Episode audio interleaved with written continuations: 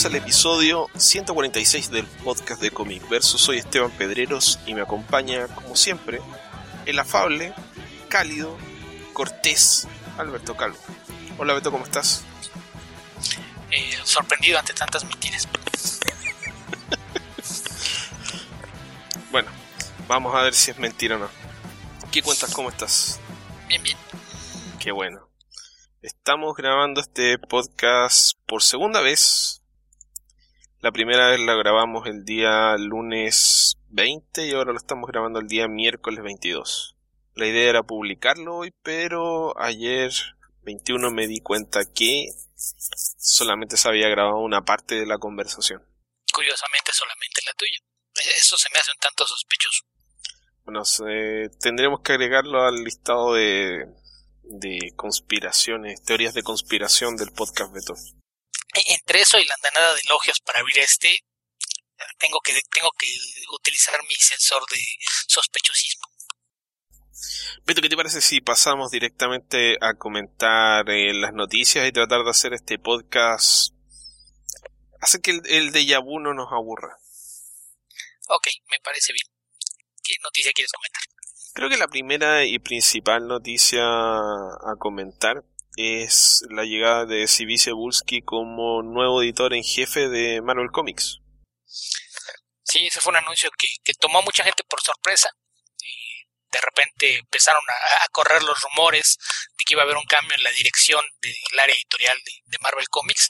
Y el cambio fue la salida de Axel Alonso después de ocho años al frente de la Casa de las Ideas.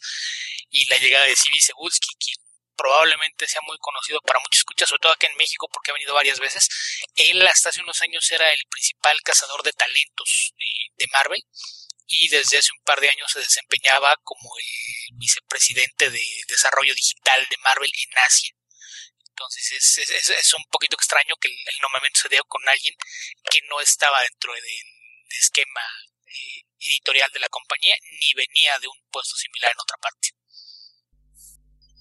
Sí, sí, sorprende bastante y una de las razones por las que sorprende es porque Marvel en este momento está en un proceso de, de relanzamiento suave o relativamente suave de toda su, su línea editorial. Por lo tanto, la, la idea de que este proceso lo inicie Axel Alonso y lo, lo reciba si Cebulski eh, es un tanto extraño, por lo menos a mí me lo parece así. Eh, creo que tendría o, o, habría que esperar, habría sido más lógica la idea de hacer el nombramiento y un tiempo después del relanzamiento creo que vamos a ver el efecto de la llegada de Cebulski en varios meses más. Así que eso, eh, yo tuve la posibilidad de conversar muy poquito con Civi Cebulski una vez que vino a Chile, no sé, no sé cuántas veces ha venido, sé que vino por lo menos una y hubo otra vez en la cual fue anunciado y finalmente no pudo venir. Vino a, a una convención de cómics que se hizo en el Costanera Center hace unos tres años, tiene que haber sido aproximadamente, tres, cuatro años. Cuando todavía era Casa Talentos de, de Marvel antes de que, que cambiara su, su cargo en la empresa. Ya, por acá incluso los miembros de la vieja covacha se lo llevaron a comer tacos para entrevistarlo. Ok, eso lo tiene que haber agradado, ¿no? Le gusta comer eh, comida tradicional y, y, y, no de turista en cualquier parte del mundo a la que va, así es de que fue algo que surgió en alguna conversación y, y se lo llevaron a, a unos famosos tacos de, del sur de la ciudad, los chupacabras, para quien, quien los ubique por acá en México. Tacos al pastor. Eh, ahora ya hay tacos al pastor ahí, pero me parece que no lo llevaron todavía no. Era una receta secreta que se llama justamente chupacabras. Ok. Acá probablemente habría que llevarlo a comer sándwich a, a una sandwichería como la gente, no, no una de los, no un patio de comida, pero hay hartos lugares. ¿Estás hablando de, de, de, llevar a un neoyorquino a otra parte del mundo para comer sándwich? Sí. Eso no tiene mucho sentido. Tendría sentido si conocieran algunos sándwiches de acá, pero la verdad no creo que la gastronomía chilena vaya a impresionar a un mexicano. Creo, creo que la, la, la, gran ventaja que tiene la comida mexicana es que es, un país tan grande que hay tantas variedades de comida que a veces no, no, sé si sea justo usar el, término comida mexicana para describirla toda. Ok. Eh, no sé si te queda algún otro comentario respecto de la llegada de Cebulski. ¿Te parece un buen nombramiento? ¿Qué, qué opinas? a mí me parece que es un buen nombramiento, es alguien que lleva una muy buena relación con los creativos, tanto con, escritores como con dibujantes, es alguien que al haber llevado mucho talento a la editorial, pues obviamente es, alguien cercano a la forma de, trabajar de, la gente, a la producción misma de los cómics, lo cual me imagino que es algo que, que será visto con buenos ojos por los medios creativos, además de que tiene algunas ideas de, expansión y mover, no, no sé qué tanto vaya a meter el, el toma de decisiones de, del lado comercial o, de marketing, pero ese es un, un, área en la que él está muy involucrado en, su puesto en Asia. y cosas de las que hizo por allá, por ejemplo, eh, no sé si ya salió o está por salir eh, una, una novela gráfica producida por Marvel para el mercado chino, que está escrita y dibujada por autores chinos y que es la primera vez que, que se da el caso de un, producto de Marvel que se va a imprimir primero en, el extranjero para eventualmente ser traducido y llevado al, mercado estadounidense. él, él, es uno de los principales promotores de la idea de que haya diversidad en los cómics de Marvel, entonces si, si hay aquí aquellos que les molesta de repente haber visto a personajes eh, hispanos, asiáticos y afroamericanos como héroes de, nueva generación, eso es algo que va a continuar, eso es algo que, que es parte de, de lo, que podemos llamar la, plataforma de trabajo de, de Cebulski, el tener representación que trae otros mercados. Y también es alguien que ha abogado por, por abrirse a, distintos medios de, distribución, más, allá de las tiendas de cómics, que es un, mercado que ha, venido a la baja. Y no, no solo en Estados Unidos, acá en México también eh, es un fenómeno que, en años recientes se ha acentuado. Y a mí lo que me llama la atención es que en el comunicado de prensa en el que se informa de su nombramiento, se hace mención a esto. Y comentan dentro del texto de ese comunicado que el mercado de cómics en, las tiendas, que se conoce como el mercado directo, eh, tuvo un crecimiento del 30% en el último par de años. Y en ese mismo periodo de tiempo, la distribución de, cómics y novelas gráficas, al menos para Marvel, creció en un 60% en librerías y, tiendas de autoservicio. Entonces me parece que que es, es parte de, las razones por las que que es alguien que tiene una, una sensibilidad distinta a cómo funciona el mercado, no es alguien tan tradicional como Axel Alonso, que cuando llegó a Marvel, él venía de, de trabajar en, en Vértigo, eh, tenía muchos años trabajando en, el ramo editorial en, cómics, pero probablemente con todo lo que eso implica, las prácticas, eh, de acuerdo a, cómo era el mercado en las últimas décadas. Entonces creo que el, el momento de Seguski es eh, pensar un, poquito en, cambiar la, forma con la que se, piensa el trabajo de, marketing y promoción de los títulos, y teniendo un trabajo tal vez más cercano a, los autores, lo, que también puede ser algo bueno.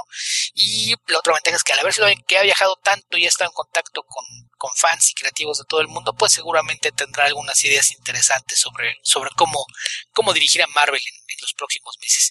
Yo me imagino que que su trabajo se empezará a notar el próximo verano, una vez que hayan concluido todos los arcos de, Legacy y que probablemente no, nos daremos cuenta si, si, hay un cambio en la forma de, acercarse de repente a estos crossover intercompañía que, que abarcaban muchísimos títulos y llenos de tie y miniseries principales. Habrá que ver si, si en 2018 tenemos algo similar o si se le da un enfoque diferente a lo que esté haciendo la compañía. Sí, algo que creo que vale la pena ah, recordar es el tema del, del ejecutivo este David Gabriel, creo que era, que hizo las desafortunadas declaraciones respecto de que la diversidad no había sido bien recibida en términos de venta de ventas para de, de Marvel.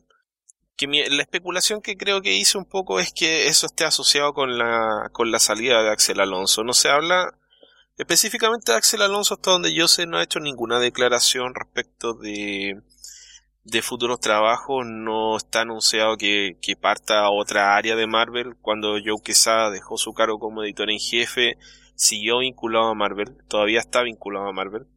Entonces, Axel Alonso parece simplemente haber sido despedido y a ver qué, qué nuevos proyectos podría realizar a futuro. Así que me parece claro que hay una intención por lo menos de hacer un, un golpe creativo en la editorial y para eso se nombra un nuevo editor en jefe. Eh, como dice Alberto, van a pasar varios meses para que se note el cambio. Los cómics tienen un, periodo inmediato de alrededor de tres meses, por lo menos desde el comienzo de la ejecución hasta su publicación. Eh, probablemente más Marvel hace reuniones anuales de planificación de cómics, así que la idea de que haya un, cambio inmediato en las publicaciones, si el cómic que aparece el próximo mes les gusta, no, no es gracias a C.B. Así que eh, eso se verá con el paso de, los de los meses. ¿Estás seguro? no, pero es lo más probable. ¿Y qué pasa si es un cómic con equipos creativos reclutados por Cebulski? ¿Por qué lo estás descalificando? No lo estoy descalificando, simplemente estoy diciendo que está recién, eh, recién lo nombraron, recién lo nombraron, y por lo tanto lo que salga el próximo mes no tiene que ver con lo que él haya hecho ahora como editor en jefe, sino que ese cambio se va a notar en varios meses más. Eso estoy diciendo, no que... Eh... ¿Y si tu cómic favorito del mes que entra es de autoría de un escritor y un dibujante reclutados por Sabulski, ¿no es el responsable de que te guste lo que estás viendo? Beto, ¿por qué, ¿por qué este afán de ser abogado del diablo? Sabes perfectamente que no es eso lo que estoy tratando de decir. ¿Estás diciendo que si Sabulski es el diablo? Pasemos a la siguiente noticia, Beto. ok, ¿Qué, ¿qué más tenemos? Tenemos que retomar un poquito lo de Eddie Berganza, porque en el último podcast que grabamos, Eddie Berganza todavía trabajaba para DC Comics. Estaba pendiendo de un hilo, pero todavía estaba en la editorial. Era un mera cuestión administrativa y creo que lo comentamos la vez anterior, era cuestión de tiempo. Yo imagino que lo que estaban esperando es que les dieran luz verde desde arriba, desde, Warner Corporativo como tal, para anunciar que, estaba fuera de la compañía.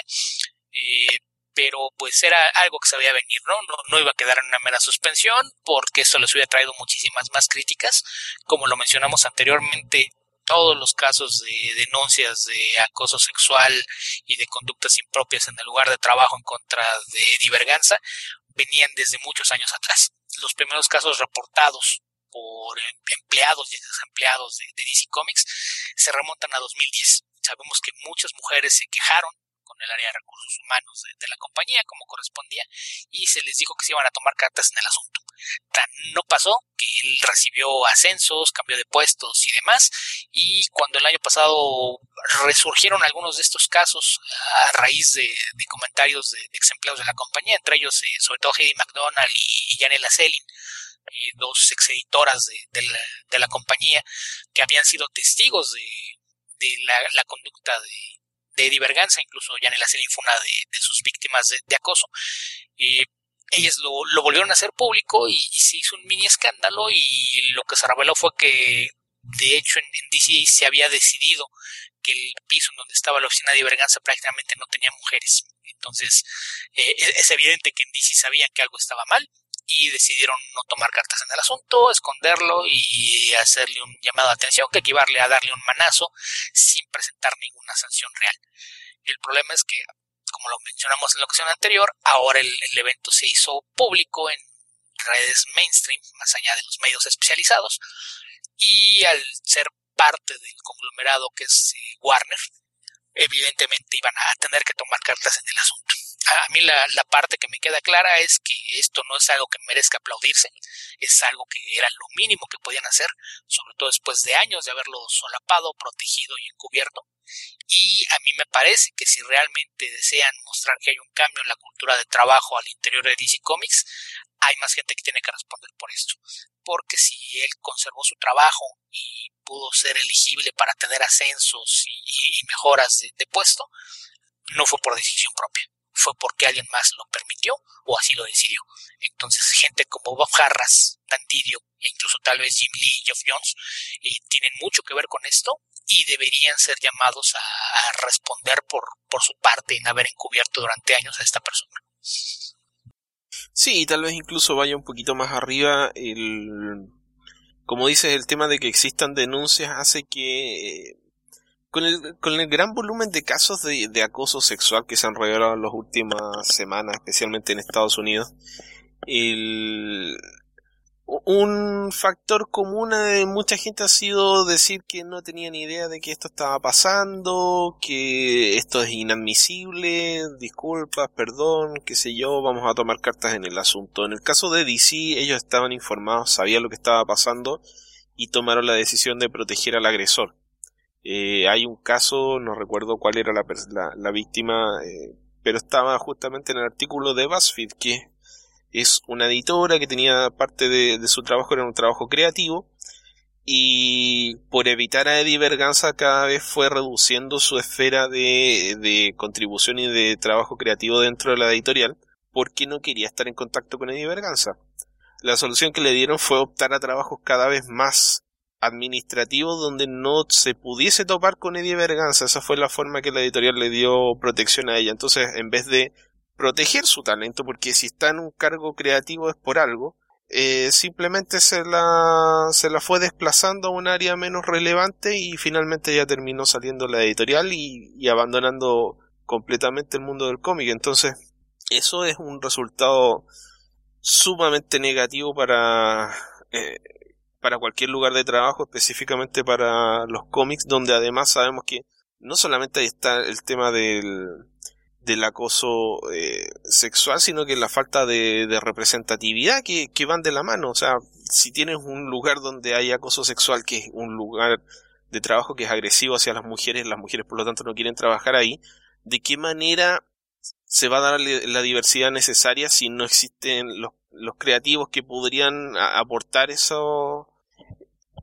ese enfoque a la editorial? No, no van a quedarse ahí. Em, en fin han seguido saliendo casos de, de fuera del mundo de los cómics. Eh, Luis C.K., que es un humorista que a mí me gusta mucho, que no tenía idea, que salió con un caso bien bastante escandaloso. Al Franken, que es un senador de los Estados Unidos que fue parte del elenco de Saturday Night Live. Charlie Rose, que era un... Eh, conductor de un programa, una especie de matinal noticioso y un programa de entrevistas, en fin, muchísima gente, eh, Kevin Spacey, Brett Ratner, eh, y yo creo que van a seguir apareciendo más casos. De hecho, se te está yendo el más reciente que se anunció justo después de ah, nuestra toma uno de esto. El caso de John Lasseter, el director de Disney Animation, uno de los miembros fundadores de Pixar, que no se ha revelado exactamente un caso en particular, pero anunciaron que se va a separar de su cargo. Se va a meditar a la montaña. Y es un comunicado de prensa que es de, esos casi eh, elaborado por abogados y cuidando todo el lenguaje en el que básicamente dicen que eh, se, se retira por unos meses de su cargo para meditar sobre algunos resbalones. Entonces, me, me parece que es una, una forma bastante pasos. probablemente que probablemente hubo ah, conducta inapropiada de su parte y que estaban a punto de, de hacerse públicos en algunos casos, así es de que ellos se tomaron cartas en el asunto para, para tratar de evitar el escándalo, sobre todo considerando que el día de hoy se estrenó en los Estados Unidos Coco, la más reciente película de Pixar, entonces seguramente querían minimizar un poquito el, daño en cuestión de relaciones públicas, pero pues ahí, está un, caso más de, una, persona así y, son de esas situaciones que de repente te, hacen ver lo, indolente que puede llegar a ser la gente o, pensar lo, fácil que es sacar lo peor de todo el mundo, ¿no? Circula la noticia y los primeros comentarios que ves son, oh, ¿y ahora quién se hará cargo de Disney? ¿Quién va a cuidar nuestras películas? O sea, e, e, es ridículo que, que haya alguien, alguna clase de idiota que lo que más le preocupe es quién va a ser el responsable de las películas que lo van a entretener cuando estamos hablando de carreras que fueron destruidas o de vidas que fueron afectadas por la conducta de esta clase de directivos. Es, simple y sencillamente lamentable. Insisto, te tendré que insistir con aquello de la membresía en la humanidad porque esto es algo que, que sí a veces raya en lo ridículo. Sí, bueno, el artículo del Hollywood Reporter hablaba básicamente de conductas que incomodaban a, las mujeres más que ataques propiamente tales, eh, que de todas maneras son censurables. en este caso era la tendencia de John Lasseter a beber en exceso en, eh, actividades sociales, en eh, lanzamientos, reuniones, etcétera, donde había terminado tenía la tendencia, por ejemplo, a abrazar a la gente y hacerla sentir incómoda, a darle abrazos a gente que no quería que la abrazara. a mujeres específicamente, eh, a tomarle la pierna a las mujeres que estaban cerca de él, así que las mujeres eh, se cuidaban de andar con pantalones y de eh, cruzar las piernas y poner los brazos sobre las piernas para no darle espacio para que tirara las manos. Cosas por el estilo que son... no sé. No sé quién piensa que puede llegar y tirar las manos a las piernas de una mujer o de un hombre en realidad, de cualquier persona sin que haya aprobación. Así que es un tema bien eh, incomprensible realmente. Creo que simplemente hay un, hay un, una cultura de hacerse el, el que no se da cuenta porque oh, ahora me están abriendo la, la visión, ahora entiendo que mi comportamiento era negativo. Eh, o sea, uno sabe que ese comportamiento no es ah, correcto.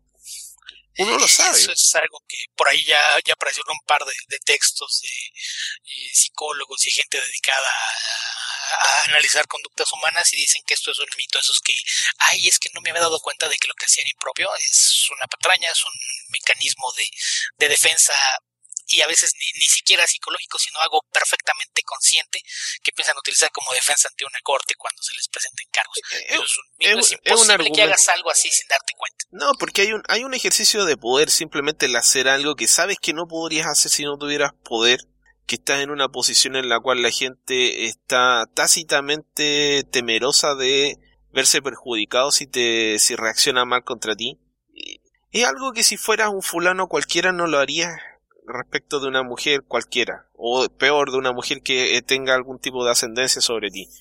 Entonces, el, el tema de, de, llegar a una posición de poder y, utilizarla para tener un comportamiento inapropiado es, es psicología básica. Estoy eh, ejerciendo el poder que tengo.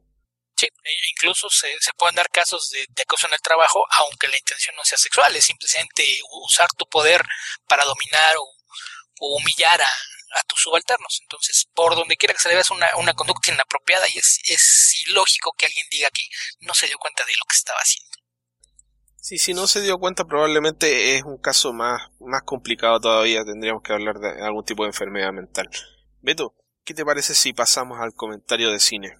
Creo que no nos quedan más noticias, no sé si apareció algo en este día y medio desde que grabamos anteriormente, o dos días realmente son relacionadas con el cine, entonces creo que se pueden eh, quedar por allá, pero también que teníamos algunas preguntas, ¿qué te parece si nos las sacamos del medio antes de... Ok, dale. Todo lo tengo que hacer yo, está bien. Eh, Adrián Guzmán, leyeron algunos crossovers de DC con Looney Tunes. En lo personal, de luego con el gote me parece un must have y leí que el de Balmar con Elmer era bueno. Y no, leí parte del de Batman con Elmer, pero tengo la intención de leer ese por lo menos y el de mm, Martian Manhunter y Marvin de Martian. Yo ya vi que viene por allá el TP, entonces probablemente lo, voy a adquirir porque los comentarios que he ido al respecto son bastante buenos.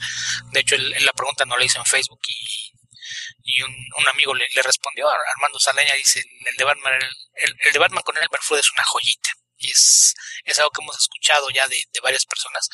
Cuando grabamos el especial de Patreon de, de los Flintstones lo, comentamos, que, que, había muchas críticas positivas, entonces yo sí tengo intención de leerlos todos en, próximas semanas.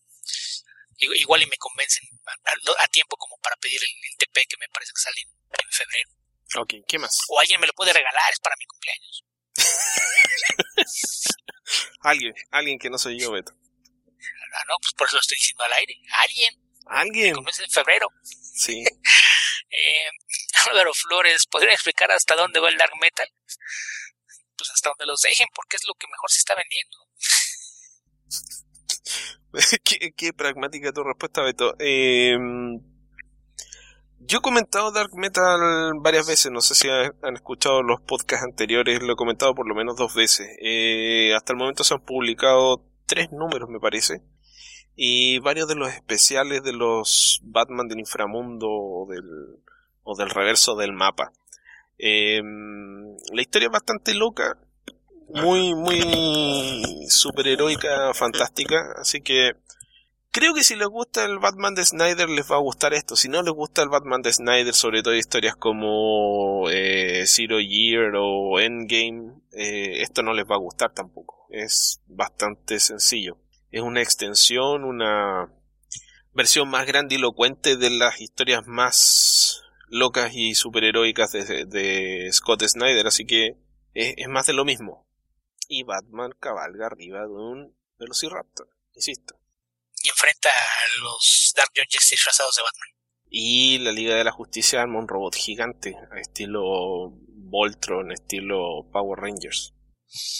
Para, para mí que alguien se encontró una libretita de, de apuntes de libros de historias de la Edad de Plata y decidieron darles un giro oscuro para llevarlas al presente. Es que la historia no es oscura realmente. El, el tema de, de, los personajes. O sea, la historia es, eh, es loca y es exagerada, pero los personajes que son oscuros son las versiones eh, oscuras de Batman, que son las pesadillas de Batman. A Cada... eso es a lo que me refiero, pero suena como una historia de la Edad de Plata. Yo leí el primer especial y, y realmente no, no, me atrapó porque suena a algo que hubiera leído en la Edad de Plata. Sí, puede ser, sí. sí pero no, bueno, no lo hubiera leído en la Edad de Plata, pero hubiera leído una reimpresión de la Edad de Plata yo considero que el tono de la historia no es oscuro.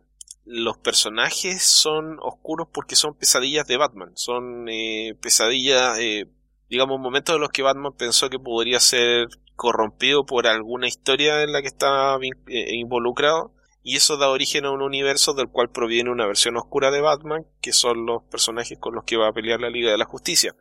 Pero ¿No se supone que cuando Batman tiene una pesadilla, lo único que hace es decidir que va a matar a Superman. Eh, no, eso no lo hace en las pesadillas, eso lo hace en los cómics de Frank Miller y en las películas de Zack Snyder. Ya, ok. Así que eso, eso respecto de Dark Metal. Probablemente cuando termine eh, la vamos a comentar, o por lo menos yo la voy a comentar. En las solicitations de DC de febrero estaba anunciado el número 6, así que todavía le falta bastante porque creo que va a llegar al número 8 o 9 pues esto va, va, todavía para largo, pero pues to, tomando en cuenta que, que después de, de un prometedor arranque de, de, de hubo series que perdieron aire, algunas ya con los recambios de, equipos creativos, algunas han, han retomado popularidad, pero la, la que se mantiene siempre como, como el, bastión de estabilidad económica en, DC es Batman, entonces pues si, si esto está funcionando, seguramente se, seguirán insistiendo con, con esto. La lista de todos modos se había planeado como que iba, iba a ser de, de, varios meses y pues habrá que ver, me imagino que, que una vez que concluya ya la, la podremos comentar de, de, mejor manera porque a mí no, no me atrapó lo suficiente como para seguirla número a número. Entonces esperaré hasta que concluya. Ok, Vito, ¿qué otra pregunta tenemos? Eh, Sergio Peralta pregunta, hola Beto y Esteban, espero estén bien, ¿conocen la serie 68 de Image Comics? ¿La recomiendan? Yo no la conozco, pero Beto sí. Lo anticipo con, mi, de... con mis conocimientos sobrenaturales del futuro. Es, es, es una serie de miniseries eh, que mezclan eh, elementos de, del género bélico con, con horror. Eh, yo leí solamente la primera miniserie y, me pareció entretenida, pero na, nada memorable. Eh, me imagino que le fue bastante bien porque pues sobrevivió para, para generar más series. Y todas las miniseries me parece que son de cuatro o cinco números. Y el, título viene de, del año, la, fecha en que se dan las, las historias es justamente 1968 y tienen lugar en Vietnam, siguen a, soldados norteamericanos desplegados en, Vietnam durante esta guerra. Y al, menos el, primer arco trata de, de que cuando están eh, explorando una, una de las zonas, supone que hay túneles de el Vietcong para su guerra de guerrillas, encuentran un, nido de, de, zombies. Entonces, de, repente, más que preocuparse por enfrentar a las fuerzas vietnamitas, pues terminan luchando por su vida para tratar de, sobrevivir de estos no muertos. Es, es entretenida, el, el, arte es un poquito disparejo, tiene, tiene este, este acabado que trataron de hacer que fuera un poquito más rústico, algo muy como los cómics de horror, pero me parece que, que no, es, no está tan bien logrado como podría. Y, y pues eso es, es, un cómic entretenido, pero mayormente lo recomendaría para, para fans de los zombies o para aquellos que les gusta el, el, género bélico cuando es mezclado con elementos de otros géneros, nada más. Ok, ¿queda alguna otra pregunta? Y... Dandy pregunta en qué va a acabar Invincible. No sé, pregúntale a Robert Kirkman. Yo, yo veo dos opciones. Alguien puede vencerlo, en cuyo caso ya no puede ser invincible, o todos mueren. Todos muertos es el, el final de, de, cualquier historia. Si una historia no termina con todos muertos es porque dejaron de contarla antes. ¿Que no, ¿Nunca oíste esa frase de, de Orson Welles? Si quieres un final feliz, todo depende de dónde dejas de contar la historia. claro. Pero al Eh, final, todos terminan muertos. No, no vengo siguiendo Invincible hace muchísimo tiempo, la dejé por ahí por el número 25 y creo que va en el 840. Así que no, no, no tengo ninguna idea de, de para dónde va. Ex- Exageraste como por 700 más o menos, pero, pero sí, sí, mucho. Yo no voy al día tampoco, pero no, no voy tan atrás como tú. Creo que yo sí pasé del 100, así es de que no, no, no tan perdido. Es una serie muy entretenida, pero pues sí, no, ni idea de, de si algún momento voy a acabar, porque pues ya, ya sabemos que eh, Ki- Kierman es uno de esos autores que más que satisfacción personal busca inflar su cuenta de banco, entonces mientras se siga vendiendo seguramente la seguirá extendiendo. No, ha hablado hace bastante tiempo ya de que va a terminar Invincible relativamente pronto. Eh, relativamente pueden ser un par de años, no, no sé, entiendo que el, el arco argumental que empezaba por ahí por el número, creo que va como en el 190. El que, empe- el que empezaba, creo que venía, o el anuncio era algo así como que quedaban los últimos 25 o 30 números de la serie, así que parece que lo quiere terminar por ahí por el 200. Así que eso recuerdo haber escuchado, pero no tengo idea de para dónde va la serie exactamente. pues quién, quién sabe, ya será cosa de, de esperar a, a que termine y entonces sí, echarle un vistazo al resultado final. Además que si estás siguiendo Invincible, ¿por qué quieres saber cómo va a terminar antes de leerlo? ¿Qué, qué sentido tiene anticipar el final de lo que sea? A, a lo mejor Dan es de los que les gusta quejarse y lo que quería que le respondiéramos de una forma clara y sencilla Era para después parte. quejarse de que le dimos Decir- spoilers. Tendríamos que decir algo así como, no, a ninguna parte Invincible perdió el rumbo hace que- que 100 números, no, no sé por No, qué no, lo sigue es- leyendo, algo así. Eso es de Walking Dead. y no tiene tanto, lo, lo perdió hace menos, pero, pero sí, ya, eh, no, todavía no llega al nivel de la serie de va- vamos a seguir nada más como un zombie por puro instinto, pero, pero sí, sí también han tenido un bajoncito, pero no, en Invincible hasta donde sé, se, se mantiene el nivel. Ok, ¿estamos listos con las preguntas? o Y, el mismo Dan preguntaba cuándo saldrá Sudambastas en español. Sí, se me hace que sí anda muy poco enterado porque ya salió. Sí, mencionaba Eh, que iba a aparecer está. el tomo 2 relativamente luego, Sí. ¿no? Sí, ya está por salir el tomo 2. Digo, yo ya lo vi. eh, hace varios días eh, tuve oportunidad de, de entrevistar a, a un ejecutivo de, de Panini Italia que está de visita por acá en México y él en su oficina ya tenía el volumen. Entonces, así es de que, si no me equivoco, debe salir en, en próximos días, probablemente este mismo mes. Eh, e- eso y en Twitter tenemos nada más una pregunta que ah, ya, ya, ya le dije que no le vamos a contestar. Este, No, Héctor sí, la, la contestamos, pero ya no lo vamos a... No Sí, lo vamos ya- a ya- repetir. Ya, le avisé que no. Lo, lo, lo dudamos mucho la primera vez. Fue algo largo. Y, y la verdad es que no vale la pena repetirlo. Entonces, pues, se, se quedará para la próxima. Que quería un, quería que, que habláramos de la vida y obra de, de Archie Goodwin, pero pues en, en la grabación perdida se quedaron como 10 minutos de anécdotas. Yo creo que fue repaso a la más. carrera de Archie Goodwin. Yo creo que fue más, más de 10 minutos. No creo, tal vez 12, no creo que hayamos llegado a los 15. No, creo que llegamos a la media hora aproximadamente. No, no creo. Sí, sí, llegamos a media hora. Por momentos se sintió eterno, pero no fue tanto. Ok, Beto, pasemos al comentario de cine porque tenemos dos películas para comentar que son Thor Ragnarok y Justice League. Me parece bien. La, la última vez que hablamos no habías visto Thor Ragnarok. Finalmente fuiste. Sí, fui a ver las dos películas el mismo día. Eh, lo cual resultó en una pequeña anécdota que fue que me quedé sin locomoción de vuelta a la casa porque soy un peatón que anda en micro, eh, en bus, en omnibus, no sé cómo se les dice en México. To- Tomando en cuenta que locomoción no necesariamente implica un transporte, si tenías dos pies, podías haber tenido locomoción. Así es de que me parece sí, que no es sí, podría haber caminado a la una de la mañana aproximadamente 15 kilómetros por el costado de la autopista hasta desde desde la reina hasta la granja. Creo que me habría demorado toda la noche solamente. Qué, qué- qué- qué- qué poco espíritu de aventura después de ir a ver dos películas de superhéroes. Sí. Además, Así- a esas horas no hay tráfico en la carretera. ¿A qué le temes?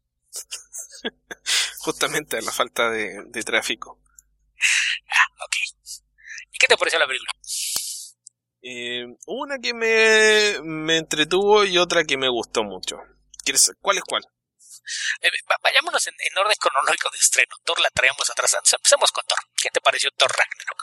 Me gustó mucho Thor Ragnarok. Me gustaron los colores, me gustó el humor, me gustó eh, el cambio de estilo y, que sin romper completamente con lo que venían haciendo las películas Marvel, creo que es una película bastante, no, no, me atrevo a decir innovadora, pero es, es distinto de lo que de lo que ya habíamos visto. Creo que se asemeja un poco en tono a lo que venían haciendo con Guardians of the Galaxy tal vez, pero buscan una mm, otro enfoque para Thor. Thor es la trilogía más esquizofrénica de la franquicia, de, o sea, de, de toda la de todas las películas de Marvel en el sentido de que ninguna de las películas es igual a la anterior. Esta creo que es lejos la más entretenida, probablemente va a resultar la más exitosa en términos comerciales y estéticamente es muy muy muy bonita, muy atractiva. Me parece que es de las tres probablemente la que más toma elementos de, cómic. Eh, hay muy buena parte de la película es una carta de amor a Jack Kirby, lo, cual siempre se va a agradecer. Y lo que mencionas del color, eh, me parece que eso es algo, algo curioso porque juegan sobre todo con, con darle atmósferas de color a, los distintos escenarios, ¿no? Porque cuando vemos eh, Asgard tiene exactamente el, mismo uso de, colores, no hay filtros que lo hagan más llamativo y pese a que está en un, en un momento oscuro de, de, su historia, está una parte destruida, no, no se exagera el, el, tono para hacerla oscura y crear un contraste, pero el mundo de sacar es un, mundo lleno de color y que a mí me llamó la atención que, que básicamente todo ahí está hecho en colores primarios, todo es azul, amarillo y rojo, lo, cual combinado con, los diseños de Kirby, tanto en edificios como armas, vestuarios de los personajes y demás, me creaba la, sensación de estar viendo un, cómic de los años 60, ¿no? Este esquema de, color muy básico, con, estos eh, especiales diseños de, Kirby, es algo que, a mí me gustó mucho. Lo que mencionas del tono de las películas de Thor es algo que, que, encuentro con eso porque es una televisión esquizofrénica, pero curiosamente el personaje de Thor. ¿qué, dijiste? Que encuentras curioso porque hablaste muy rápido, no entendí qué frase dijiste. Ah, encuentro curioso que menciones la, esquizofrenia de la trilogía, eh, porque me, parece que pese a que tienen un, tono distinto, parecen acercarse al personaje de una forma distinta, el personaje mismo no cambia. Thor sigue siendo el mismo. De, hecho, puede seguir el arco del personaje a lo largo de las tres películas, lo, cual me parece que es algo digno de elogiar, porque pues si, lo piensas bien, son tres, tres situaciones muy distintas en, las películas, así es de, que es, interesante que, justamente cada una tenga un tono distinto dependiendo de, la aventura, sin que esto altere al, personaje principal y a los secundarios eh, que, se mantienen, ¿no? Principalmente el, caso de, Loki. Creo que ambos personajes tienen un, arco que puede seguir a través de las tres películas, pese a lo distintas que son estas. Creo que Tom Hiddleston ha sido la, mejor y a la vez la peor elección para interpretar a Loki. Porque es, un tipo tan carismático que ha forzado un cambio en el personaje a nivel de cómics. El, Loki post Tom Hiddleston en cómics y en cine no tiene mucho que ver con el Loki anterior a que apareciera este actor como interpretando al personaje. Eh, creo que creo que es, interesante el cambio, pero es, queda poco del archi eh, lo han vuelto un poco más eh, travieso que, que siniestro o peligroso. Que, bueno, es el, es el nombre del, de su cargo como dios de Asgard. De, hecho, eso remite a, la versión mitológica del personaje. Es, es peligroso porque es impredecible y me parece que han jugado un poquito con eso, pero justamente el tener un actor con un rango tan amplio como el de Tom Hiddleston les ha permitido jugar con esa ambigüedad del personaje. Y básicamente es, e, e, es quien e, esa clase de personaje que sabes que en cualquier momento te va a apuñalar por la espalda, pero no deja de parecerte simpático y le sigues dando segundas oportunidades y terceras y cuartas. Sí, pero yo creo que sí. Yo creo que el cambio está eh, yo creo que el cambio es inducido básicamente por la, actuación de Hiddleston en, en Avengers. a partir de ahí le dieron un cambio de arco al personaje que, creo que no, estaba planificado desde el principio. Por lo menos no me da esa impresión porque si ves las primeras apariciones en Thor, en, en, Avengers, la verdad es que el personaje no tenía tantas cualidades que lo redimieran. Simplemente eh, el tipo, al ser tan carismático, abrió esa puerta para que se jugara con el personaje de otra forma. Sí, puede ser pero insisto, remite incluso a, la raíz mitológica del personaje, donde se le trata siempre así. Se, le trata como alguien que no es malo porque quiere ser malo, sino porque no puede evitarlo, es parte de su naturaleza. Y, y, ya que estamos con el tema de las actuaciones, eh, por ejemplo, me, me, llama mucho la atención que Anthony Hopkins, pese a que aquí tiene un papel bastante reducido, eh, probablemente da, una de sus mejores escenas justamente cuando está imitando a, Tom Hiddleston, ¿no? una escena al, principio en la que Loki se está haciendo pasar por Odín, eh, está viendo una obra de teatro eh, escrita alrededor de, la tragedia en la que supuestamente dio la vida. Y, tenemos a, Loki haciéndose pasar por Odín, pero con los mismos manerismos y, lenguaje corporal de, de Hiddleston, ¿no? que es, algo que, que es bastante sutil, pero, pero cuando es un actor como Anthony Hopkins lo, lo hace sin, sin el mayor problema. Todo, todo su lenguaje corporal es, el de Hiddleston, está imitando sus gestos, sus caras, la, forma en que se mueve. Y creo que el momento en el que es más obvio es cuando ve aparecer a Thor y, maldice por, por lo bajo. El cambio en su mirada, la, forma en que cambia su, su, expresión facial, está imitando a Tom Hiddleston.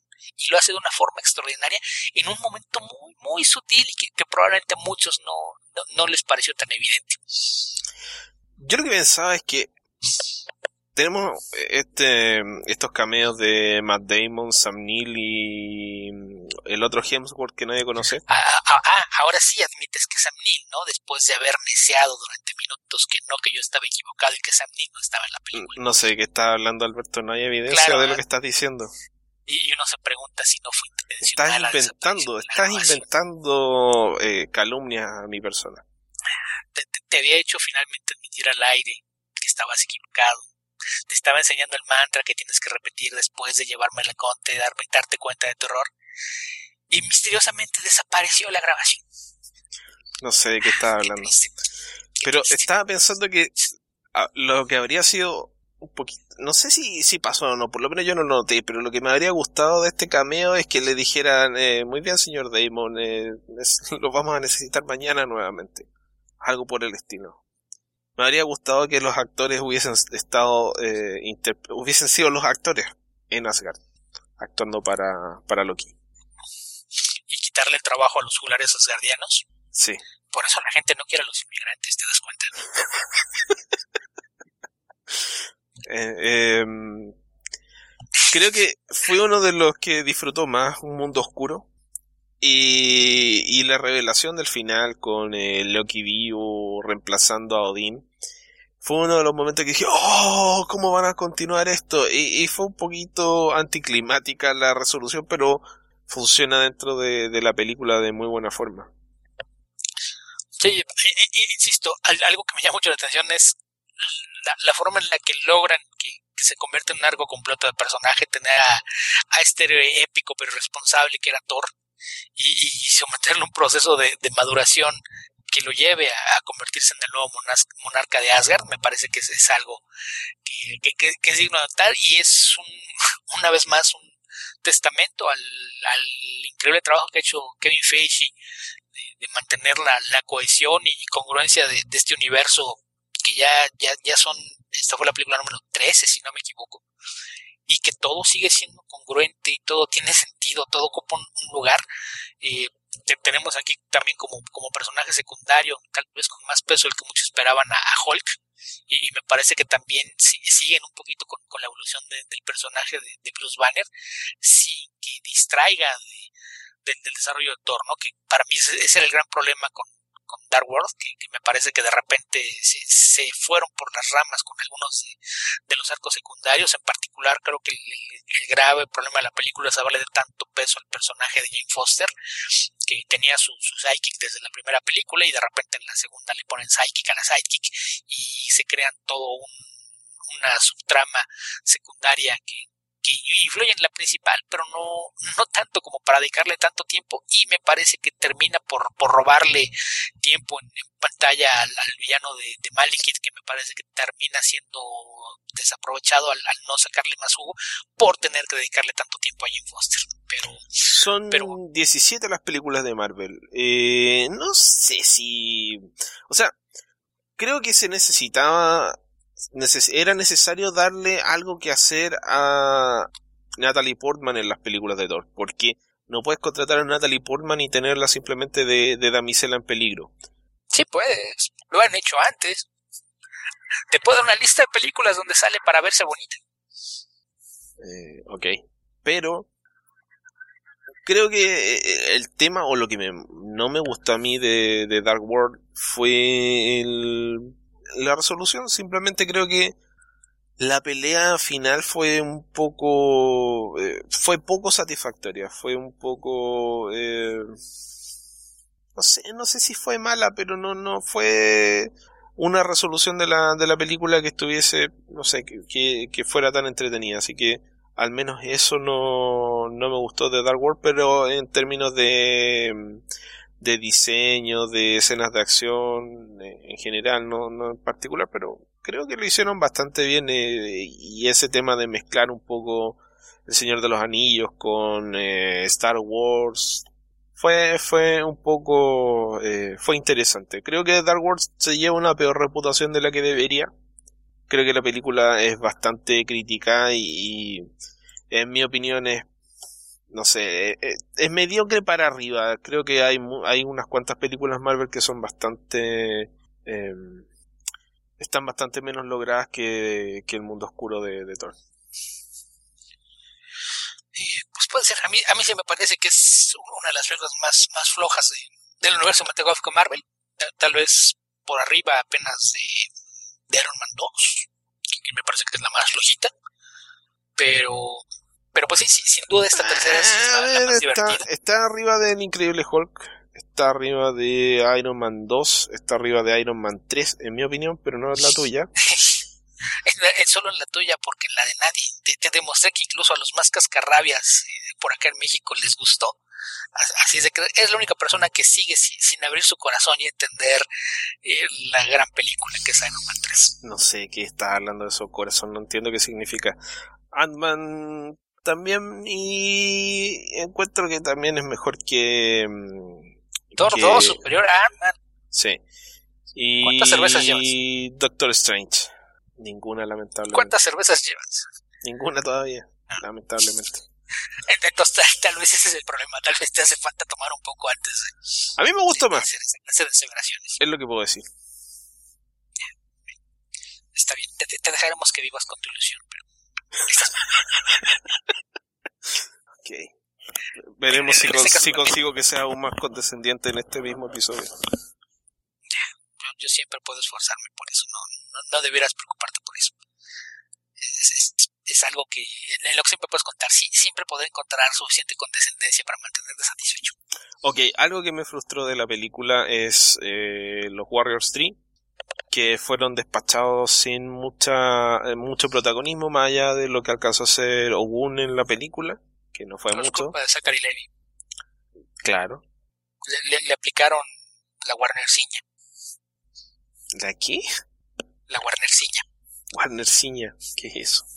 Bueno, sabemos que Zachary Levy va, va, a interpretar a, a Billy Batson, pero no entiendo qué, qué ciña. Sí, o sea, e, e, e, es, la maldición. Si, si estás trabajando con un personaje secundario o protagónico en una película de superhéroes y te vas a hacer una película para Warner, evidentemente te van a matar. Le, pueden preguntar a James Marsden de lo que le pasó en X-Men 3. Con que quieres hacer películas con Warner, ¿no? Pues te vamos a matar. Exactamente eso fue lo que pasó con Zachary Levy. Sí, fue a hacer una película Warner y le dieron cuello. Pero Volstagg ¿Qué culpa tiene Wolfstar? Es lo que conocemos como un innocent bystander. Estaba en el lugar equivocado, en el momento equivocado. Ok.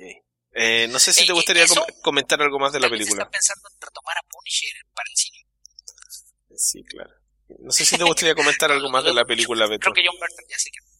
Eh, algo que no hemos comentado que me parece muy importante. Y Hela. Lo que hace Kate Blanchett con el personaje Hela, probablemente sea uno de, los villanos más ricos, un, tema que le han criticado mucho a las películas de, de, Marvel, porque justamente con, con, esta idea de, jugar un poquito con, darle eh, personalidades más complejas a, sus villanos, el, no tener malos de Malolandia es algo que aparentemente a mucha gente le, ha molestado, no tener malos a los cuales odiar, no, no, no, tener malos de Malolandia, villanos eh, hechos y derechos que, hacen, hacen el mal porque lo disfrutan, porque es parte de, su esencia, y me parece que él es todo eso y más. Y, y, y aparte lo es con una, una fuerte carga de humor negro, pero de una manera muy sutil, algo que probablemente una actriz que no fuera británica no hubiera podido hacer y seguramente una actriz que no tuviera el, rango y talento de, de Kate Blanchett eh, hubiese hecho de una forma muy muy distinta. Pero lo, que ella hace en el papel de, Hela el, jugar con manerismos y gestos para mostrar su, su desprecio y desdén por la mayoría de las cosas mundanas en, su persecución de, del poder absoluto por cuestiones 100% egoístas, creo que es algo que, que ayuda al, resultado final de la película, ¿no? Cuando tienes un villano así. ¿Y crees que una actriz australiana lo hubiese podido conseguir en vez de una británica? La cosa no es por el acento, es, es más bien por la, la tradición. Yo, yo, de Australia mayormente lo que conozco son películas de, de terror y comedias, así es de que no, no, no sé si, si tengan, porque sobre todo al conocer ese tipo de humor, es, es un humor muy cáustico, muy, pero muy sutil. E, e, es, oscuro, pero, pero e, es, algo muy, muy distintivo de, los británicos, esa, esa clase de, de humor que manejan. es muy distintivo y, me parece que era justamente lo, lo que le pusieron al papel. Y entonces no, no sé si, si una actriz de otra parte lo, hubiese podido, podido realizar, incluso tal vez otras actrices británicas no lo hubieran podido hacer tan bien como lo hace Kate Blanchett. Yo creo que, yo creo que una actriz australiana lo hubiese podido conseguir como lo consiguió Kate Blanchett. Me imagino que lo estás diciendo porque nació en Australia, pero al decir británica no me refiero solamente al lugar de nacimiento, sino de crianza. Y toda su carrera como actriz es británica. Es una actriz británica. Eh, eh, es como me vas a salir con que John Barnes seguramente es un dibujante británico, ¿verdad? o que Sergio Aragonés es español. Eh, no era mexicano Sergio Aragonés. Claro que no, Sergio Aragonés nació en España. Él es mexicano porque él así lo dice, porque él vive aquí desde muy pequeño y porque toda su crianza fue hecha en medio de la cultura mexicana. Entonces, no me vengas con el argumento de que Kate Blanchett nació en Australia porque toda su carrera está hecha en la Gran Bretaña, se formó como actriz en la Gran Bretaña y eso la convierte en actriz británica, sin importar si nació en la Luna, en Nueva Zelanda, en Islas Fiji o en Australia. ¿Qué más da? Ok. Eh, bueno, sí, Kate Blanchett siempre, siempre se destaca porque es una tremenda actriz. Eh, creo que nunca se vio más atractiva que en esta película. Déjame pensar. No sé, creo que los cuernos deberían estar, eh, como dijo, creo que fue Matt Fraction, que las mujeres deberían empezar a utilizar cuernos Mira, que, Kate Blanchett es una actriz que tiene tanta facilidad para verse atractiva en situaciones que no lo parece, que hasta cuando interpretó a Bob Dylan se veía atractiva. Ya, ok. ¿O no estás de acuerdo? No vi la película. No sé por qué no me sorprendí. Em, no sé qué más comentar. Bueno, el tema de, de la dirección del tipo de humor de Taika Waititi. Eh, Creo que todavía está en Netflix una película que se llama What We Do in the Shadows, lo que hacemos en las sombras, que es sobre varios vampiros que son compañeros de, de una casa. Eh, que básicamente lo comentamos creo alguna vez en el podcast, son eh, parodias de Nosferatu, Drácula, eh, los vampiros de... Dark Shadows. Claro, ¿y cómo se llaman los de entrevista con el vampiro? Luis y Sí. Eh, entonces, eh, no sé, si la, si tienen eh, Netflix y la pueden ver, si no la descargan ilegalmente, pero la película la verdad es que es muy entretenida y van a ver un poco del humor que se ve acá, que lo que comentaba Taika Waititi de lo que le parece a él chistoso es, son las situaciones que generan incomodidad y luego pasar de la incomodidad hasta que vuelvan a ser graciosas las escenas.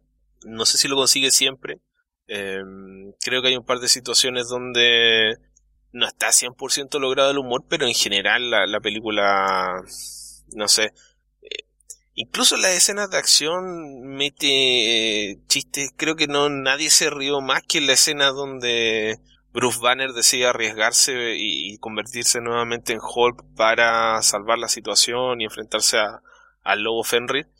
Y se lanza siguiendo la tradición de, de todas las los homenajes que ha tenido la escena de los Ultimates de, de Mark Miller con eh, Brian Hitch, cuando se lanza del helicóptero y choca contra el suelo y se transforma en Hulk en el suelo. Eh, aquí se lanza de la nave y, y se, se aplasta contra el puente como un mosquito. Creo que todo el mundo fue a la escena la que más reaccionó eh, dentro del, del cine, con así como, uh, ah, a todo el mundo le genera algún tipo de impacto. Es de ese humor, eh, no sabría cómo calificarlo, pero es, inesperado por lo menos y eso es, muy... Y, que genera incomodidad porque no sabes si reírte del tipo está muerto, porque es gracioso, pero si se murió no es gracioso. te, te, ríes pero no sabes si, si reírte o no. Y después, ah, ya, es Hulk. Está todo bien. Sí, y, esas de, de las cosas que yo, yo he hecho hincapié en, esto. El tratamiento de personajes en las películas de Marvel es, e, e, es, increíble la, la, forma en la que cuidan que, siempre haya un avance, un crecimiento en los personajes. Y en el caso de, de Hulk, que es, es, un secundario, aquí también tiene un, un, arco bastante definido y de hecho cierran ese mini arco con, con esa escena.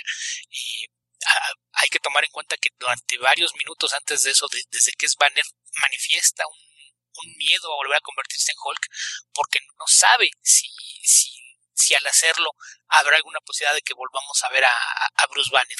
Entonces, si, si lo ves de cierta forma, al menos en, términos simbólicos y lo más cinematográfico, esa escena es la muerte de Bruce Banner. Bruce Banner se está sacrificando para salvar a otros al dejar salir nuevamente a Hulk y, te, te, lo marca como, como un, un cierre de, del arco del personaje, más de Banner que, de Hulk, es el hecho de que al final, cuando ya no está ningún riesgo, van en la nave ya decidiendo eh, a, dónde van a ir ahora, siguen la forma de Hulk. Entonces, probablemente volvemos a ver a Banner, pero aquí te deja con, la interrogante de, si ese es el caso o, si realmente viste la, muerte de Banner. Entonces, al, menos se convierte en una muerte simbólica, lo cual me parece que es, otro de, esos pequeños detalles que, hacen que el guion sea tan, tan balanceado y tan fuerte. Ok. Creo que eso es todo lo que tenemos para comentar de, de Thor Ragnarok. ¿Y no, te parece que es la película, pese a ser la más colorida y una de las más divertidas, la más oscura de las películas de Marvel? Sí, es como el Imperio contraataca de Marvel, podría decirse, ¿no? Y, aparte lo, que pasa con los personajes, ¿no? Decías tú de los Warriors, sí, que, que son, son despachados junto con decenas o cientos de, Asgardianos más, pero si, si ves al personaje de Thor, pierde, bueno, sabemos que perdió antes a su novia, mutuamente según él, eh, pierde a sus mejores amigos, pierde a su padre, pierde su, su hogar y pierde un ojo. Y sin embargo no, no, no deja de ser optimista y sonreír. Entonces, eh, sí, sí, sí me parece que es, es una película que, que, tiene varios, varios niveles, ¿no? Es, en la superficie es una, una comedia ligera y muy divertida, pero, pero tiene muchos elementos, un subtexto eh, bastante interesante que, que juega con, con distintos tonos a lo largo de toda la película. A mí me gustó mucho. La he visto tres veces y cada vez que la veo me gusta más. Ok, yo no creo que la vuelva a ver hasta que aparezca en un medio más barato. Pero sí me gustó. Si, si tuviera más dinero la iría a ver de nuevo. Ya, pues eso. Esa fue la, la primera película que tenemos para comentar. Y la otra, creo que es una, una producción por independiente de bajo presupuesto, ¿no? sí. La otra película es Justice League. Que mm, cuando salí del cine, en realidad al día siguiente puse en, en Twitter, o lo fue cuando salí del cine, no me acuerdo, que la película me había hecho reír. Me encontré con los amigos del Daily Planet en el cine y les comenté que, que por lo menos en tono me había parecido eh, mucho mejor que lo que había visto antes, que son Man of Steel y, Batman v Superman. Hay gente que le gustan esas películas. Yo no sé por qué, no lo entiendo. Eh, voy a tratar de no ofender a nadie, pero me parece que son basura esas películas, esa es mi opinión. Por lo tanto, si ustedes están en el extremo opuesto, si a ustedes les parece que esas películas son, eh, son buenas o incomprendidas o que la crítica está en contra de, de DC, etcétera, y que esas películas es lo que debería seguir haciendo DC, Comics y Warner con sus superhéroes, no les va a gustar Justice League, porque Justice League, la sensación que me generó, me hizo reír, es la primera vez que veo a, Superman eh, en las películas modernas de, de Warner. Eh, es la primera vez que veo a Batman en las películas modernas de, de Warner. Entonces, el, el, bueno, las posteriores a las de Christopher Nolan, que a mí sí me gustan a diferencia de Alberto. Y... Ah, Creo que la película tiene muchos errores, tiene muchos problemas, se notan los cambios de mano, pero en definitiva uno sale con eh, agrado de, la experiencia. Eh, uno se entretiene viendo la película, no me parece ni de cerca una gran película, creo que tiene muchos... Creo que tiene, creo que tiene la ventaja de tener un guion muy simple, una historia muy, muy, muy sencilla y eso facilita mucho la trama porque a diferencia de las películas de Snyder que tienen estas tramas eh, complicadas que siempre hago la diferencia con, que son tramas complicadas no complejas son tramas enredadas son tramas confusas y mal desarrolladas tiene una trama tan simple que es difícil arruinarla y tiene suficientes momentos de mm, camaradería y de evolución de la de la amistad de los personajes que no son todos huraños y antisociales, misántropos que, no sé, se manipulan y golpean entre sí, sino que les cuesta un tiempo em, darse cuenta de que tienen un objetivo común o, un fin que los supera de, sus necesidades personales y terminan colaborando. Y una vez que lo hacen van desarrollando una relación de amistad que, que me parece bien, o sea, si, si ese tipo de desarrollo de historia les parece malo, si les parece que los personajes deberían ser todos oscuros y mm, sufridos, eh, no sé, yo no estoy de acuerdo con eso. Eh, no estoy de acuerdo, por ejemplo, con el enfoque Jeff Jonesiano de que todos los superhéroes deben tener una tragedia. incluso los que no son trágicos debemos ponerles algún tipo de tragedia en el pasado. Porque no creo que sea necesario no para todos los personajes por lo menos. Entonces, por ahí ya partimos mucho mejor. No sé qué opinaste tú, Beto. ¿Qué opinas tú, Beto? A mí me parece que es una película que no es mala, pero sí es mediocre. Es, es, una que deja demasiadas cosas a medias, que tiene cualquier cantidad de agujeros argumentales, de problemas de guion, y a pesar de tener una historia simple, de, de repente tiene algunos tropiezos para, para contarla de, de, la manera correcta, pero sin embargo me parece que es bastante entretenida y creo que ese es, e, e, ese es el, factor que, que la ha salvado, que ha, permitido que, que entre la, la, audiencia en general tenga una mejor aceptación, aunque sí hay malestar de, de parte de, de, los fans de lo que venía haciendo Zack Snyder por, por lo que es esta película. Ya están hablando de que Warner permitió que Joss Whedon masacrara el legado y la obra de Snyder, lo cual es ridículo. Qué bueno. No, decirle otra cosa. Qué bueno que, le, que le dieron ese poder. Lo dejáramos al ridículo. Sí, sí, la, la, verdad es que sí. Y, y la verdad es que la, la, película te das cuenta de, de los cambios de tono, es, es algo que, que, contribuye al, hecho de, de, que la película no, no, sea buena. Es evidente que había más de una visión en, en, pantalla, pero en términos generales me parece que, que lo, lo que hizo Whedon, pese a tener poco tiempo para, para trabajar, me parece que logra rescatar eh, mucho de, de, lo que dejó Snyder para, para hacer lo que por primera vez parece una película de superhéroes en este universo extendido de, de, Warner, más allá de, Wonder Woman, ¿no? que tenemos que seguirla viendo como la excepción a la regla.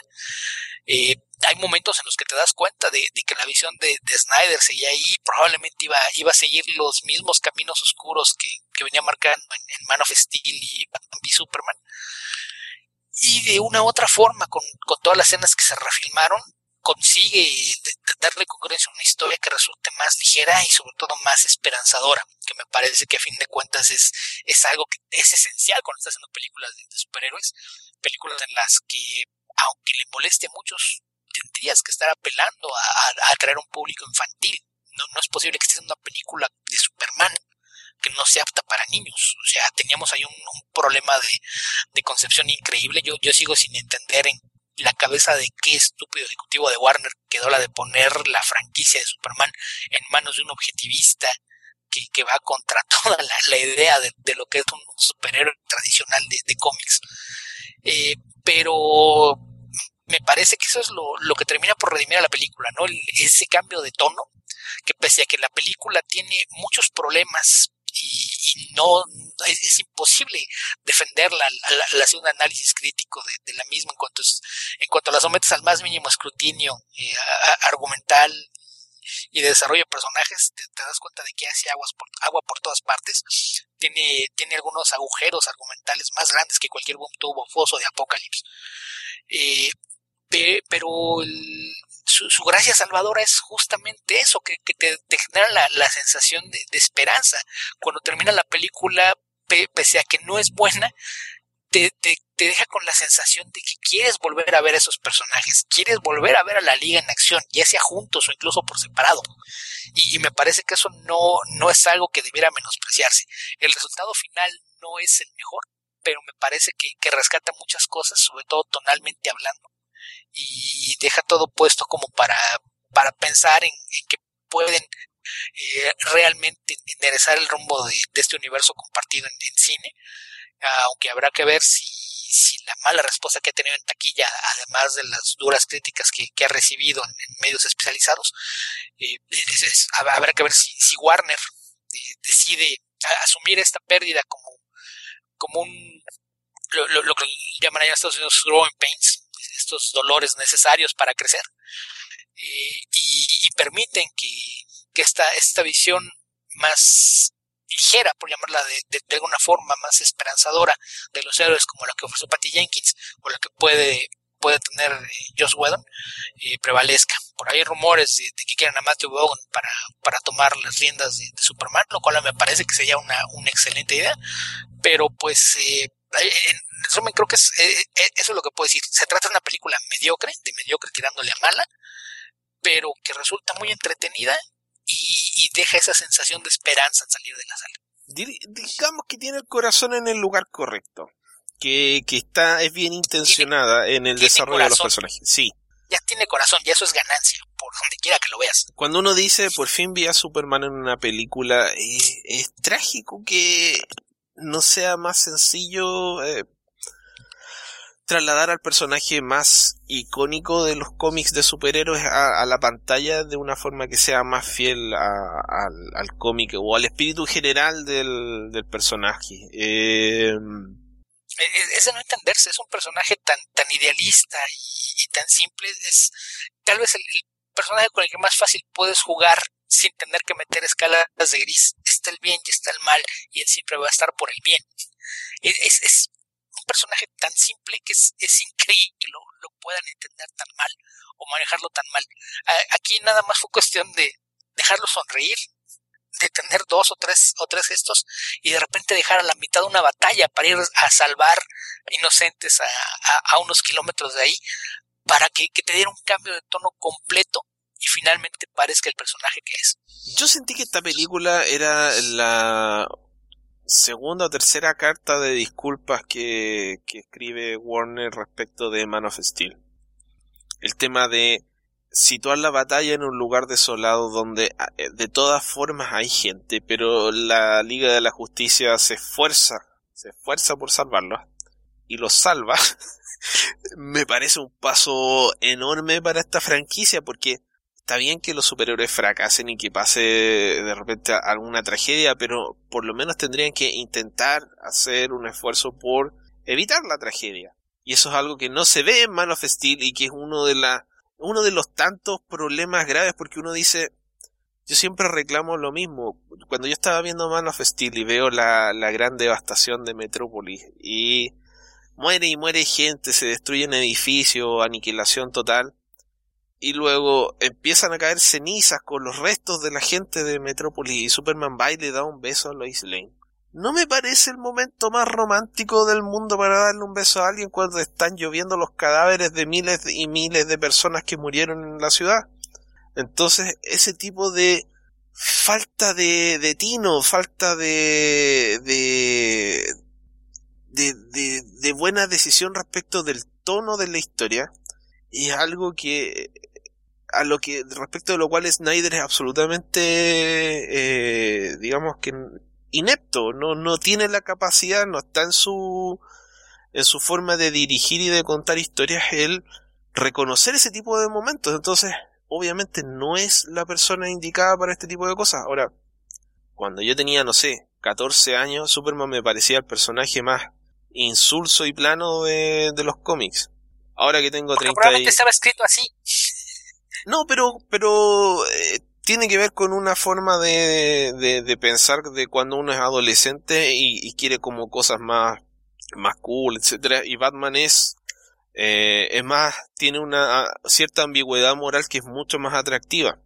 Ahora, a los 36 años, Batman me sigue gustando, pero cambié de opinión respecto de Superman. No es que lea tanto Superman, pero sí tengo la, la, el aprecio por lo que representa el personaje o lo que debería representar el personaje.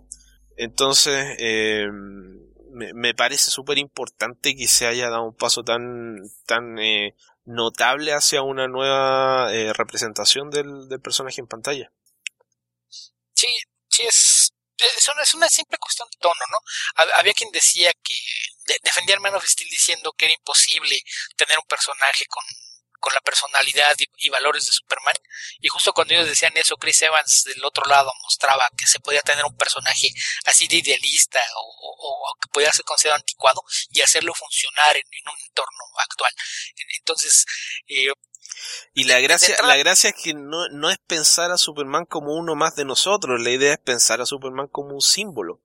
Si Superman es un símbolo, obvio que tiene que representar los mejores aspectos, los las versiones más idealizadas de eh, la rectitud moral de las personas. Entonces, ¿qué sentido tiene que el, personaje que debe ser el símbolo de cómo uno aspira a ser, más allá de que uno tenga o no tenga superpoderes, cómo va a ser igual de mediocre que el resto, cómo va a tener las respuestas que tendría cualquiera?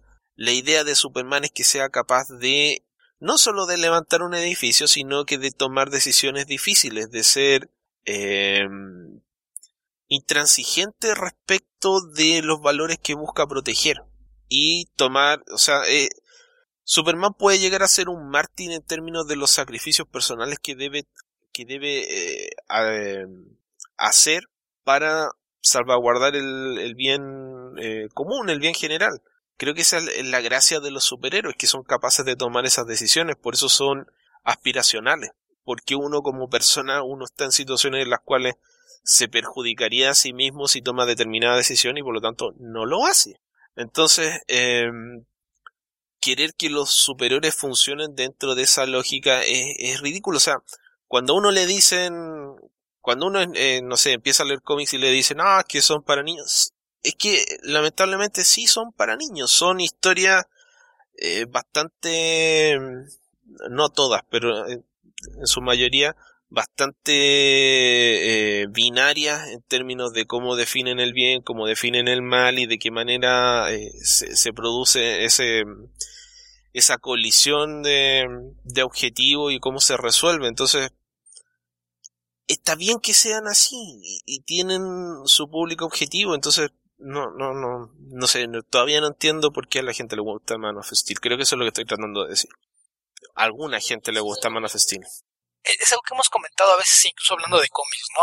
A, veces es, es, difícil entender a esos fans que parecen obsesionados con la idea de que los superhéroes que aprendieron a adorar cuando eran niños tienen que adaptarse a ellos y darles historias para adultos, historias más oscuras y complejas, eh, con lo que básicamente le estaría negando el, derecho a nuevas generaciones de niños de, de, poder enamorarse de los nuevos personajes. Es, algo que a mí nunca he terminado de entender, pero pero como bien dices, la, idea de los personajes eh, de, en estas historias superiores es ser aspiracional, es ser un, modelo a seguir, un, ideal de, lo que uno como persona podría aspirar a ser, tratar de, ser, hacer siempre lo correcto, de, tomar siempre el, lado de, lo justo.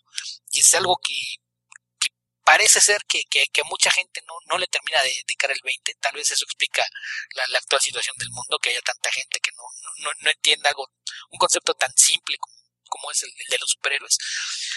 Y, y, da gusto ver que, que, con cambios menores y hechos de último minuto logran haber dado un, una, un ajuste en la dirección en, la que están explorando estos personajes. Eh, en el caso particular de Superman me parece que era importante que, lo rescataran. Creo que una de las razones por las que no funciona Batman v Superman es porque no tienes ese contraste entre los dos personajes. La, idea de, enfrentarlos y oponerlos eh, más ideológicamente que físicamente es la cuestión ideológica. Cómo son eh, completamente la, la, luz y la sombra, los dos enfoques que le puedes dar a la resolución de un problema y en Batman v Superman eso no estaba presente porque tenías a dos personajes oscuros con motivaciones completamente e-, egoístas y mal desarrolladas. Y, y por eso era importante que, que el caso particular de, Superman eh, tenía que, que, ser resuelto. No, no, no podías tener un, un, Superman oscuro.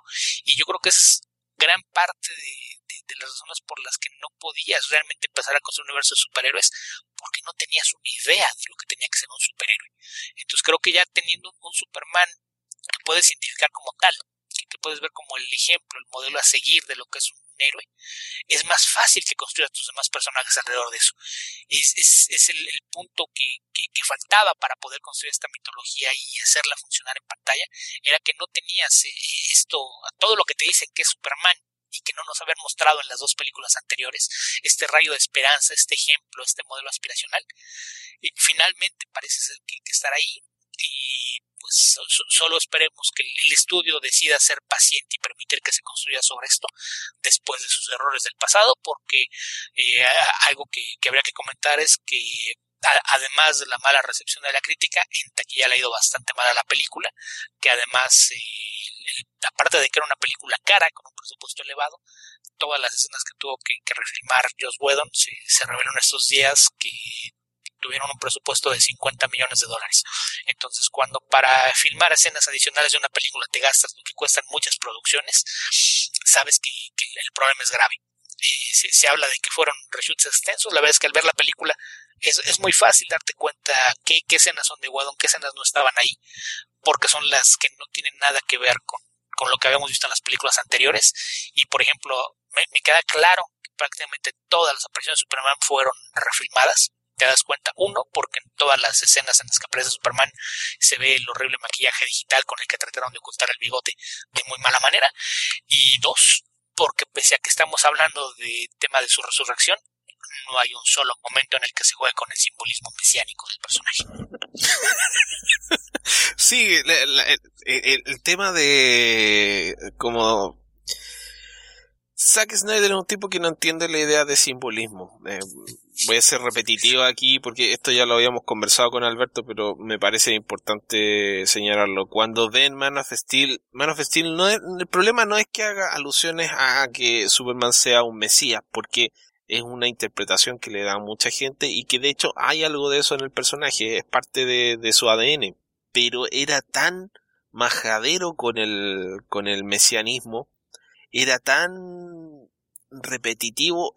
Yo escribí un artículo que lo pueden buscar en el, en el, en la página de Comic Verso en caso que no lo hayan leído y que les interese, que es bastante extenso por lo demás porque cuando hago caldo de cabeza, eh, mis artículos los escribo demasiado largo.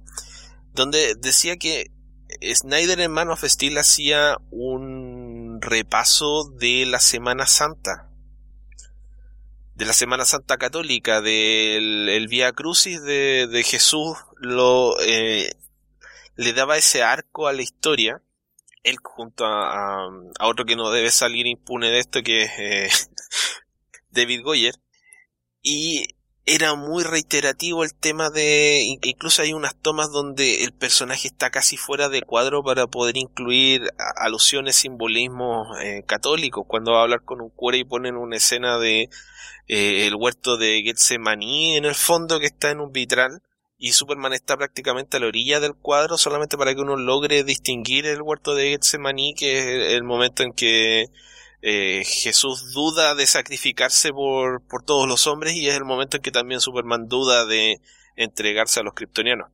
En fin, ¿Dónde se nota eso en la Justice League? Cuando aparece Wonder Woman por, creo que por primera vez, que es esta escena donde está parada sobre la espada de la justicia. Sobre la espada de la justicia. aparte, eso es completamente ah. Snyder, porque si, si querías un simbolismo tenía que estar sobre la balanza, no sobre la espada. Pero, pero es, Snyder, es la justicia a la fuerza, entonces, sobre la espada. Y aparte no sabemos cómo llegó ahí ni qué hace allá arriba. Exacto. ¿Por qué, ¿Por qué tiene que saltar desde una estatua para ir a, detener un robo de un banco? Eh, no, tiene sentido. No tiene ningún sentido, pero no importa. Eh, es una de las cosas que tuvieron que mantener. Yo creo que principalmente por un tema de, de presupuesto. Había que darle estructura a esta película, pero te dieron solamente 50 millones. No la podías grabar completamente de nuevo. No podías rehacer todos los efectos especiales. Esa escena la podías haber quitado.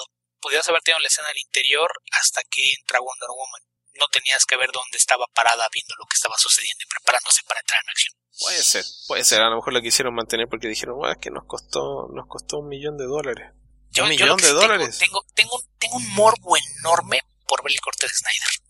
Sí, yo también, porque quiero ver qué, qué cosa, qué cosa terrible habría sido. Hay me estoy imaginando yo encontré un, eh, un video en YouTube de un chico, creo que es peruano, que hizo un análisis que no sé de dónde lo sacó, si lo hizo él, no, porque él lo da por hecho, entonces no tengo claro si él consiguió la información en algún lado o si es simplemente un trabajo detectivesco, pero que a mí me parece, estoy de acuerdo con su apreciación, donde habla de cuáles eran las cosas que hizo, cuáles son las cosas que hizo Snyder y cuáles son las cosas que hizo Joe Whedon. Entonces, Hay varios reportes ya por ahí en varios sitios. Ok, pero él hace un, un, detalle, un repaso bastante extenso, unos 10, 11 minutos. Y... Por ejemplo, algo que habría hecho Snyder en la película es hablar del origen de Cyborg. Y en el origen de Cyborg, Cyborg era un superatleta, un atleta destacado de, no sé si del colegio, de la universidad, del equipo de fútbol, y él provoca el accidente que casi lo mata, que mata a su madre. Marta. Y Marta. y em, que obliga a su padre, a Silas Stone, a, bueno, no lo obliga, pero lo impulsa a, a hacer el experimento con el cual le da este cuerpo cibernético. Entonces había todo un trasfondo de conflicto con los padres, conflicto con el padre en particular y eh, culpa porque su reacción respecto a una pelea con el padre lo lleva a ocasionar un accidente que termina matando a su mamá. Es una tragedia demasiado terrible y, absolutamente innecesaria. Entonces, ¿por qué? Es Jeff Jonesiano en, en, su origen y Zack Snyder lo filmó y lo incluyó dentro de la película justo con escenas donde eh, Victor Stone está aprendiendo a volar. Creo que una de las gracias, una de las razones por las cuales el personaje de Cyborg me gustó a mí cuando lo empecé a leer en los Teen Titans de 1985 que leí en 1993, es que el personaje había es, es como un monstruo de Frankenstein cibernético, pero que es de muy buen corazón. Es el tipo más cool del grupo, es el el que tiene la, la cabeza mejor puesta sobre los hombros, el tipo más em, con el que te gustaría, no sé, conversar, contarle un problema, era el tipo más, eh, no sé, era uno de los personajes más atractivos de los Teen Titans, a pesar de ser víctima de una tragedia horrible que le mutiló gran parte del cuerpo. Eso es lo que hacía atractivo para mí a Cyborg. Entonces, esta reinterpretación del personaje dándole ese trasfondo trágico, no estaba ausente en el personaje original, pero no lo definía. El personaje original originalmente había sufrido una tragedia, pero no era la tragedia lo que lo definía, sino que simplemente cambió su destino en la vida, le dio poderes que le que lo integraron a los Teen Titans, pero no era él un personaje que estuviera constantemente mortificándose por lo que le pasó, como él podría ser The Thing, que es otro personaje que sí se mortifica, pero a la vez trata de vivir una vida normal. Entonces, creo que ese enfoque es mucho más agradable de, ver y de empatizar que el otro que también es, se puede dar y que le pasa a mucha gente que sufre tragedias terribles, pero no, sé por qué tiene que ser esa la forma en la, en la que define al personaje. Bueno, Eso lo sacó completamente Whedon de la película. Y una de las razones de que la película dure dos horas es que ese fue edicto de Warner. Warner quería una película de dos horas. ¿Por qué? Porque las películas de dos horas se pueden ver cinco o seis veces al día en el cine y las películas de tres horas se pueden ver cuatro o cinco solamente. Entonces era una forma de tener más funciones de la película, de que no fuera tan pesada, no sé. Supongo que esa fue la razón por la que se tomó esa decisión.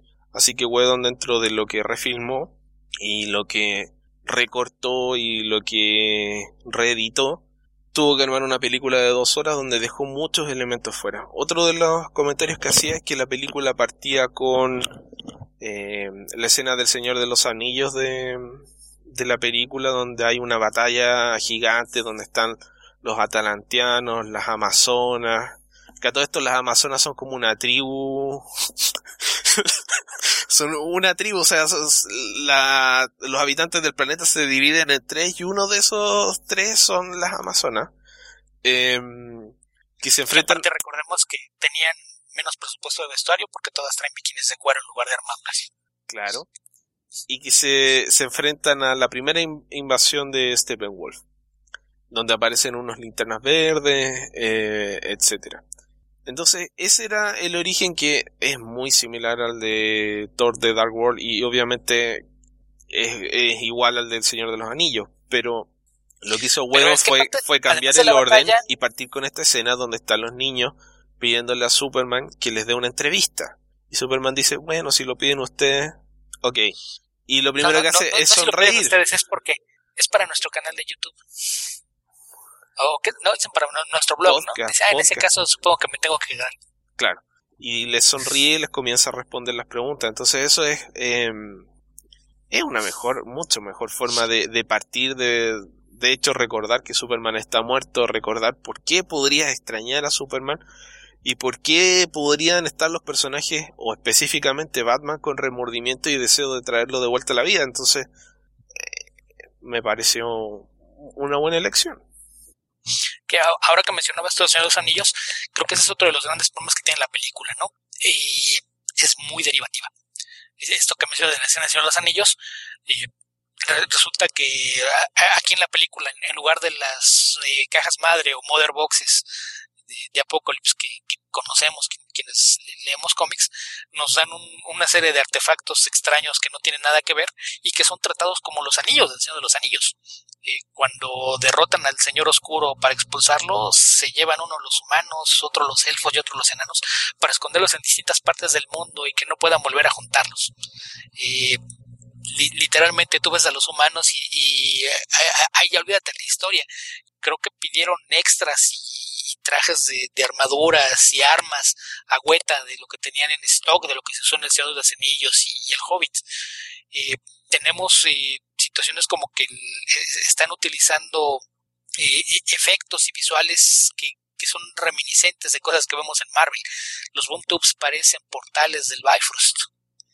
Cuando a lo mejor puedes haber evitado eso si eras más fiel y en lugar de hacerlos verticales los haces horizontales dejabas el mismo efecto y no, no iba a haber punto de comparación, que aparte surgen de las cajas que están llenas de runas. Así es de que visualmente te, remiten, aunque no lo quieras, a, los portales del Bifrost. Tenemos el caso de, la armadura de Cyborg. ¿qué, ¿qué, demonios son estas Mother Boxes? Así no funcionan las Mother Boxes. Eh, yo insisto, estas no son Mother Boxes. Estas son Marta Boxes. ok. Explica tu teoría, Beto. ¿Por qué mi teoría? Bueno, explica tu afirmación. Ah, no, son, Marta Boxes porque una Mother Box no hace eso.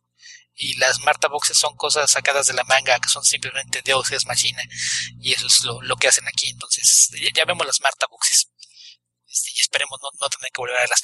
Pero, pero vamos, insisto, hay muchas cosas derivativas. No, yo sí espero ver, ver de nuevo las Mother Boxes, pero no sé. Pero las de verdad. Las de verdad, no que, digan, que digan, no sé, que estas fueron corrompidas en eh, Apocalypse y redestinadas a un propósito antinatural, algo por el estilo, no sé. Sí, que, hay, hay, hay tonto de comentar. Pero por ejemplo, decía también el, la armadura original de, Cyborg te remite inmediatamente a, las armaduras de Iron Man.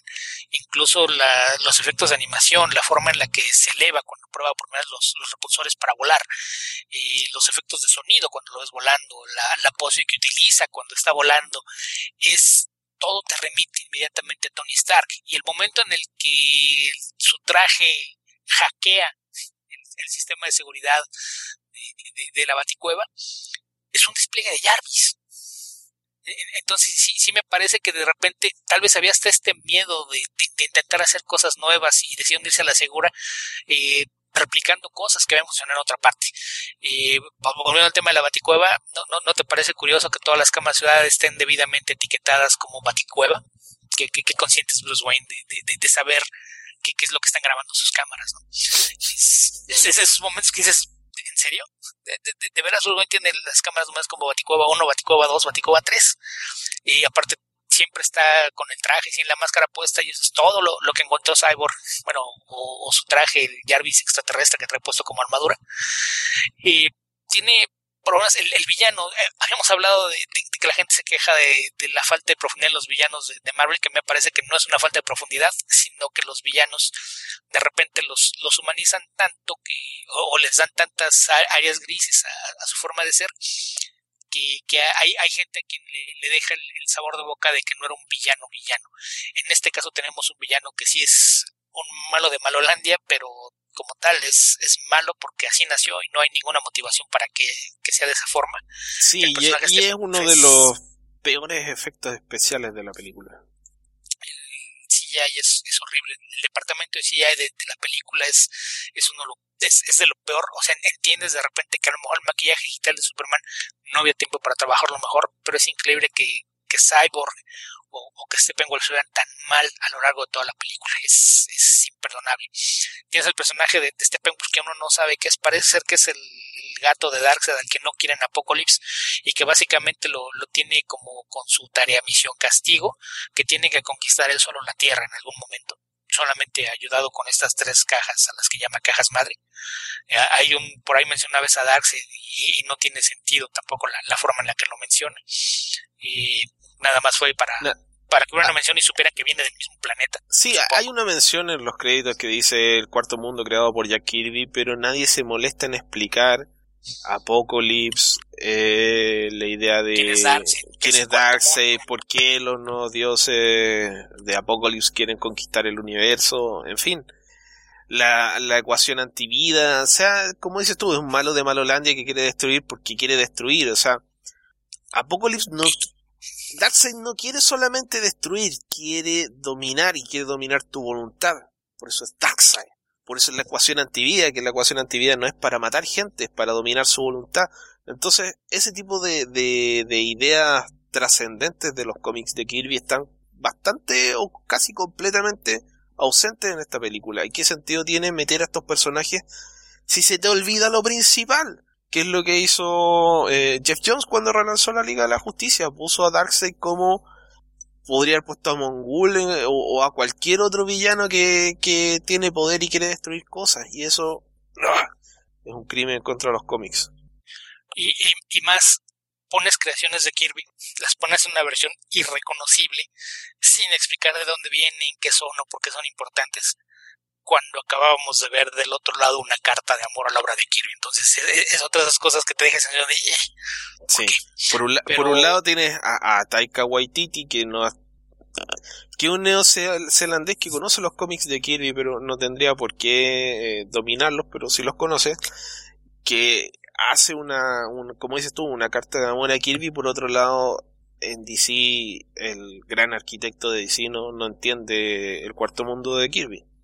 Sí, sí, es, eh, eh, es, triste. Es, es, creo que es el mayor problema con la película y la, la, parte que más me decepcionó. La cantidad de oportunidades desaprovechadas. Y, y esto no es nada más de esta película, sino que viene de, desde el origen.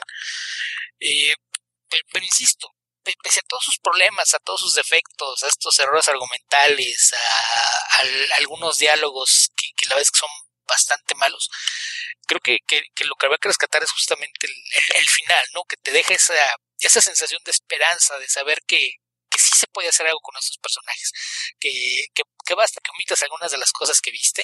E incluso yo, yo decía, a lo mejor basta con que lo veamos como que es un un mundo paralelo en el que pasaron las dos películas anteriores.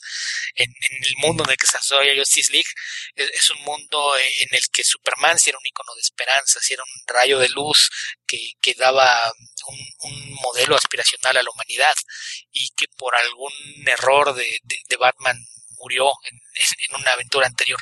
Eh, pero, pero yo creo que eso, es lo que redime a la película. Y, yo si hay algo que agradezco de las escenas de Wedon, que son muy notorias, es los momentos entre personajes. Esos diálogos que ayudan a, construir y sentar las bases, porque te permite que mantengan este, ideal aspiracional de que son algo más que seres humanos, que son eh, humanos eh, que fueron alterados de, alguna forma. Empezamos el año con un... Superman, que, que son de seres completamente distintos al, al humano, pero que están dispuestos a hacer cosas por el bien de la humanidad y, sentar un, ejemplo de, lo que podría llegar, a ser la, humanidad.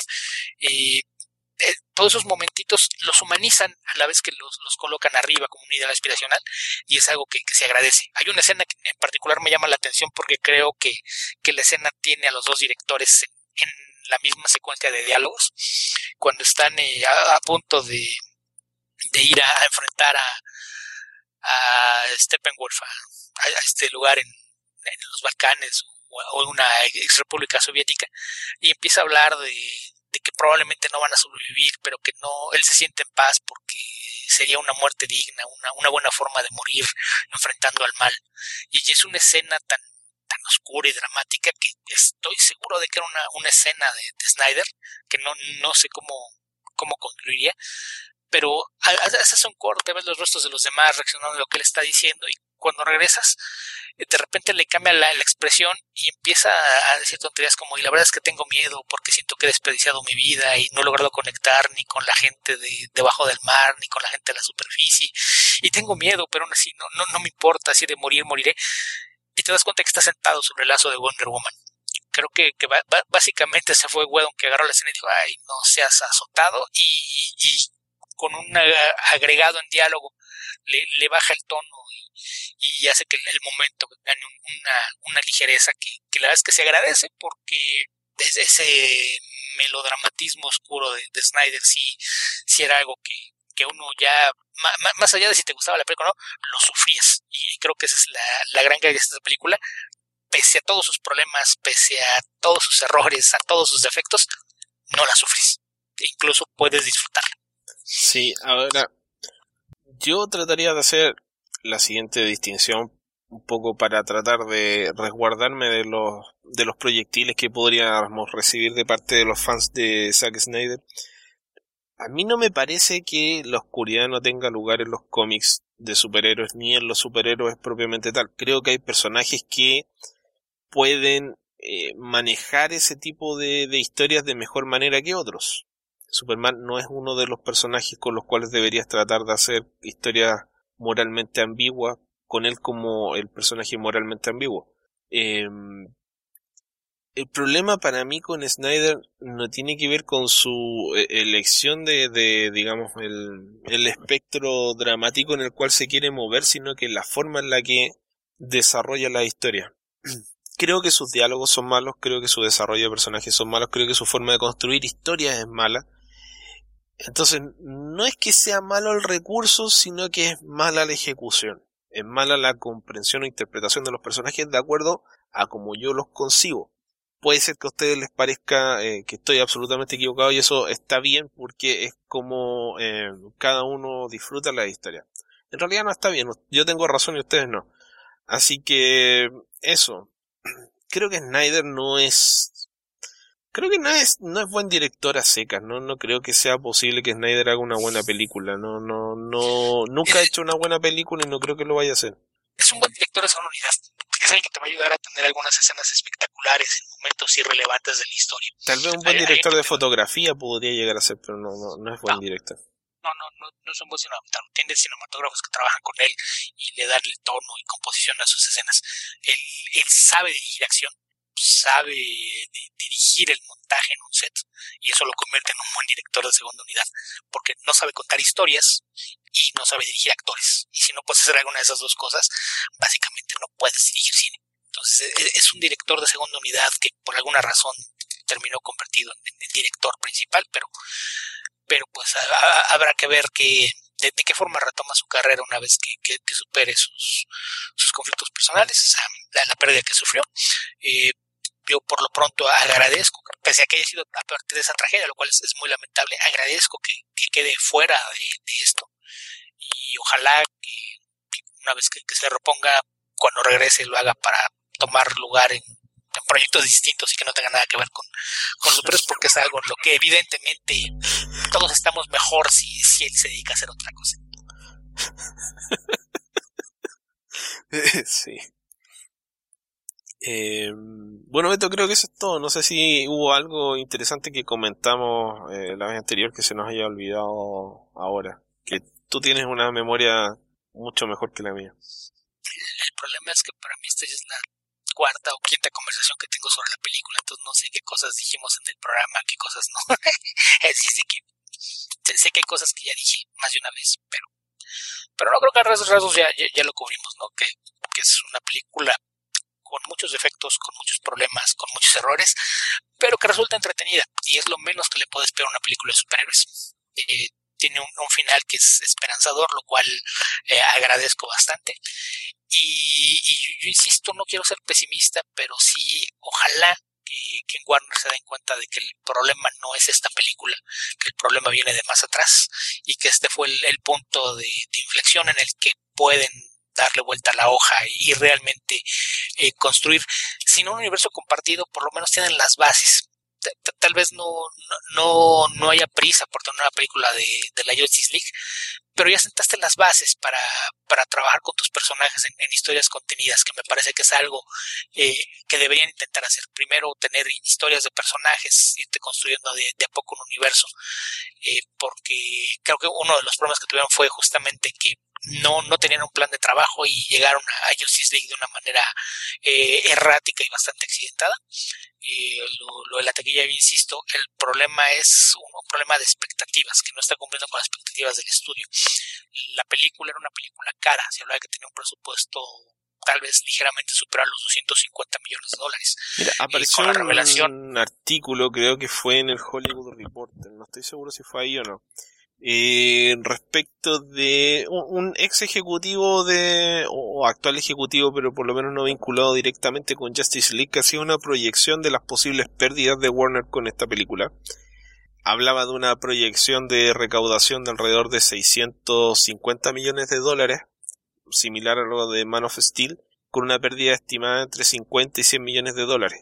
La forma en la que lo explicaba que es que el estudio se queda con alrededor del 75% de la recaudación eh, dentro de Estados Unidos y con alrededor del 50% de la recaudación en el exterior. Por lo tanto, no toda la recaudación de la película la recibe directamente el estudio. Y hay una serie de ingresos suplementarios y gastos adicionales que se van sumando y restando y les daba una proyección de esas características.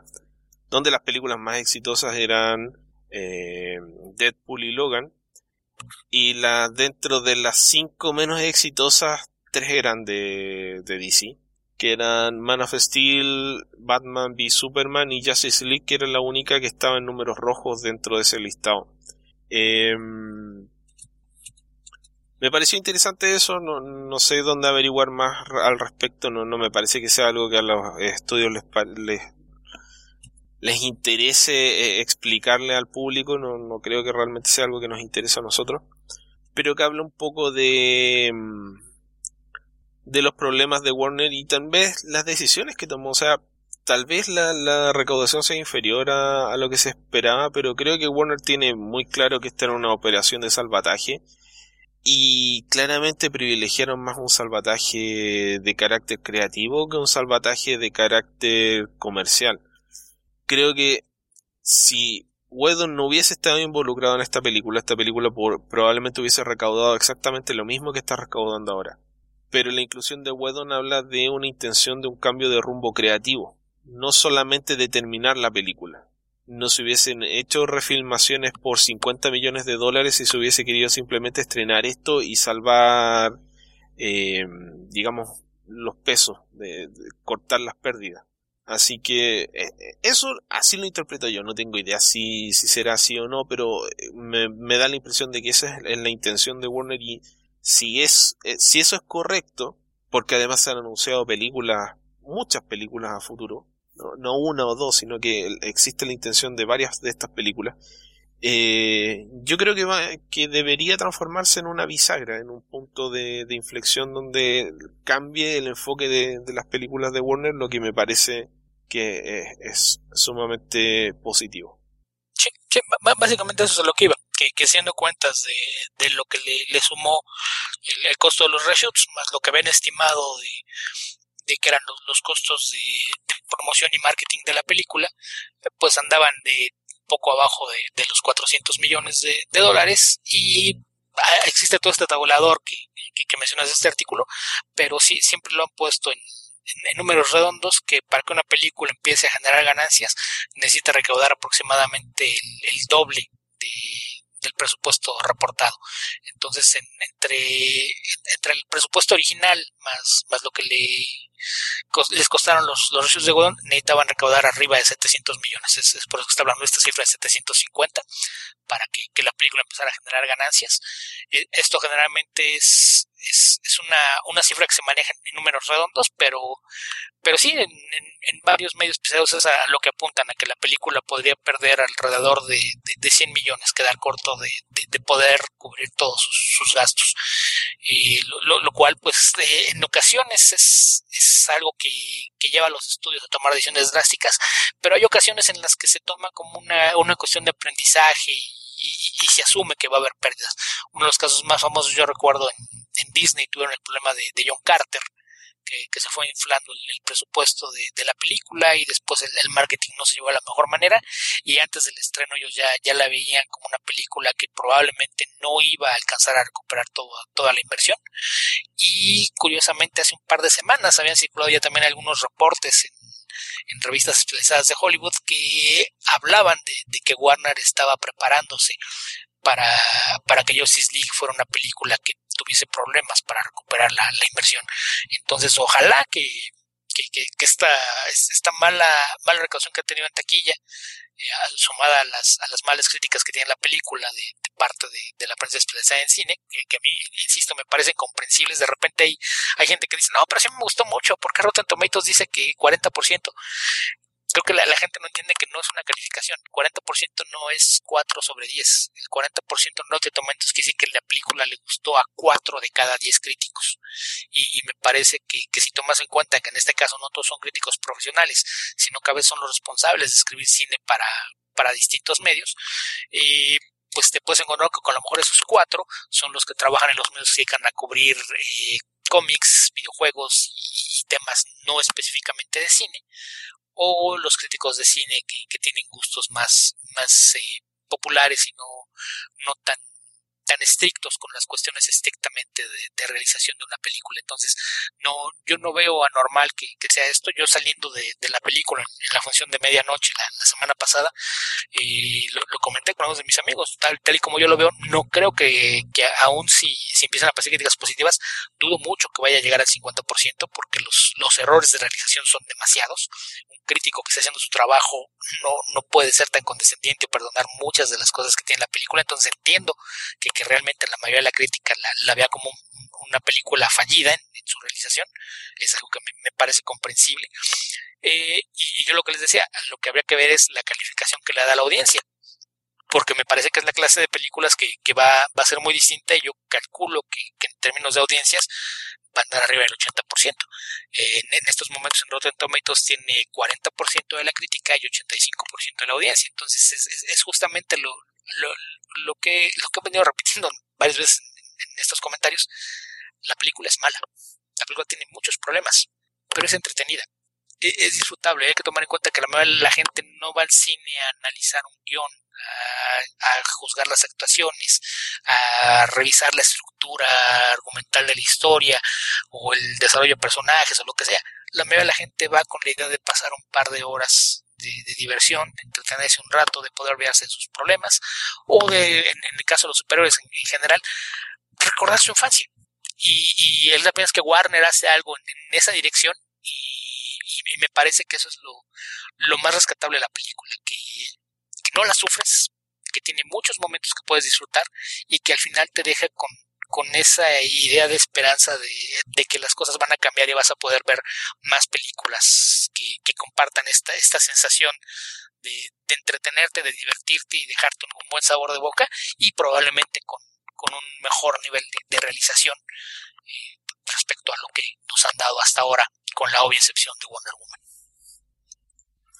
Encontré el canal de YouTube al que hice referencia hace un rato, se llama eh, Sin Exceso. Voy a ah, dejar un link ahí. Seguramente se lo robaron de alguna parte. Es, un canal que, rara vez eh, tiene ideas originales. Probablemente encontraron algún sitio especializado, algún texto lo tradujeron, armaron su guion y hicieron su vida.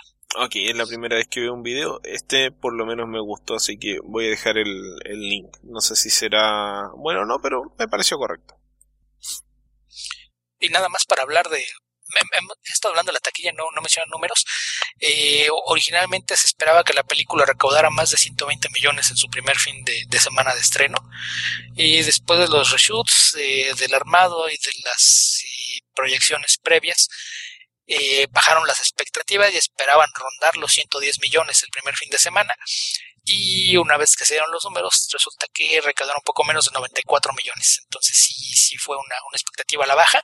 El, otro problema que tienen es que pese a que Coco es una película que probablemente no va a ser uno de los grandes éxitos de, taquilla de Disney, el, estreno se da en, esta fecha, en, particular un miércoles, porque mañana jueves es el Día de Acción de Gracias y generalmente es, un, fin de semana de, de asueto en los Estados Unidos, un fin de semana largo, que muchas familias aprovechan para ir al cine en, conjunto. Es, es un, fin de semana que suele ser muy bueno en, taquilla para películas familiares o cintas animadas y es una razón por la que generalmente hay un estreno. Pixar acostumbra a usar eh, esta fecha para algunos de sus estrenos, al igual que, producciones de Disney o, de otros eh, estudios de animación.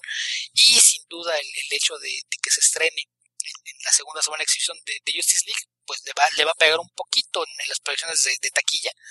Eh, Coco no, no es una película de la que se espere que, que vaya a tener una, una recaudación muy fuerte en los Estados Unidos porque toda su temática es muy orientada al, al, público latino.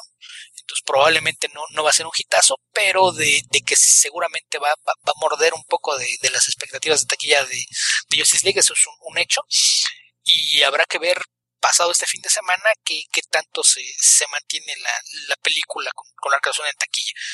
Eh, a, fin de cuentas, eh, habría que asumir que, que, Warner ya lo veía como algo que, que iba a pasar. Y, y, pues sin duda habrá que estar pendientes porque de, de todas las películas que han anunciado, han, anunciado muchas, pero en realidad solamente tres tienen la fecha de estreno definida, ¿no? Que es este Aquaman, que es para, para el año que entra, y, y después tenemos Wonder Woman 2 y Captain Marvel para 2019 las dos. Son las únicas que tienen una fecha de estreno definido. Y aparentemente Suicide Squad 2 eh, sería la, la introducción de, de, Black Adam. Entonces incluir a La Roca pues seguramente es algo que podría eh, hacer que se le dé luz verde próximamente al proyecto. Pero todo el resto pues ahora van a el escuadrón suicida peleando contra Black Adam ah, seguramente van a poner a Black Adam como parte del escuadrón suicida. ¿Cómo? No me preguntes por qué, no me preguntes cómo se supone que el gobierno logró someterlo para obligarlo a formar parte. Lo van a estar amenazando con que van a destruir eh, Kanda, que en fin, algo por el estilo, no sé. Eh, lo va a estar eh, extorsionando a Amanda Waller. Bla, bla, bla. Si estás a un año de tener tu película de, de Shazam, haz tu película de Shazam. Y en la película, cuando tengas al mago con Billy Batson, pon un flashback donde hable de que ya alguna vez tuvo un campeón. Pero Black, Adam no debería ser el primer villano de, Captain Marvel. No, por eso te digo, o sea, lo, pones en, un flashback. No aparece el personaje, nada más es el mago explicándole a Billy por qué decidió tomar a un niño. Y pones un flashback con Black Adam. Y después si quieres haces tu película independiente de Black Adam y ya eventualmente los pones eh, como antagonistas en una película. Es, volvemos a lo mismo, de repente no, te das cuenta de que no había una planeación. Empezaron con, con ideas sueltas de qué querían hacer y, sin una visión clara de lo que querían hacer. El, el caso es que, más allá de, de, las tres películas que ya tienen una fecha, que incluso Aquaman no, no estoy seguro si ya terminó o está por terminar su fotografía principal. Eh, de Wonder Woman 2 ya hay, eh, está Patty Jenkins, ya se confirmó que regresa Gal Gadot, ya tienen este a gente trabajando en un guion, aunque sea Jeff Jones, lo cual es bastante preocupante, pero como quiera que sea, es algo que ya está en marcha. Acaban de, firmar a, los dos protagonistas para, para Capitán Marvel o, Shazam, que es creo que el nombre que van a utilizar. Entonces esas tres películas se van a producir. Habrá, habrá cambios en, las dos que no se han filmado todavía, no lo sabemos. El caso de Wonder Woman lo dudo porque le fue bien a la primera tanto en crítica como en taquilla, entonces no, no, no debieran mover, no arreglas algo que no está roto. Habrá que ver si, si cambia la, intención de lo que van a hacer con Shazam, sobre todo después de ver que el, cambio con, Superman estuvo positivo. Ojalá que, sigan por esa línea. Me preocupa un poco que tengan un director de horror para hacer una película de, de Capitán Marvel, pero pero ya es, un tema aparte. Pero yo creo que todas las demás películas de las que se ha especulado y se ha hablado, en este momento quedan en el aire y nadie sabe realmente si van o no van. Por ejemplo, yo la primera que pongo en ese momento en tela de juicio es Flashpoint. ¿Por qué? Porque el flash que tienes aquí tal vez no se preste para hacer una historia oscura como Flashpoint, porque después de lo que hiciste aquí tal vez no quieras tener una historia tan oscura como Flashpoint. Y, tan mala como Flashpoint. No, el problema no, de Flashpoint no es que es oscura, es que es mala. El problema es que tienes al autor de la historia como el responsable de, supervisar el desarrollo de proyectos. Y yo insisto, este es Geoff Jones tratando de convencer al mundo de que ha hecho cosas memorables cuando no es cierto. Ok, Beto, dejémoslo hasta ahí. Creo que ya nos extendimos suficiente con, e, suficiente con este podcast, así que podemos seguirlo seguir comentando estas cosas en el episodio 147, que tal vez, tal vez, lo grabemos pronto. Tal vez. Tal vez.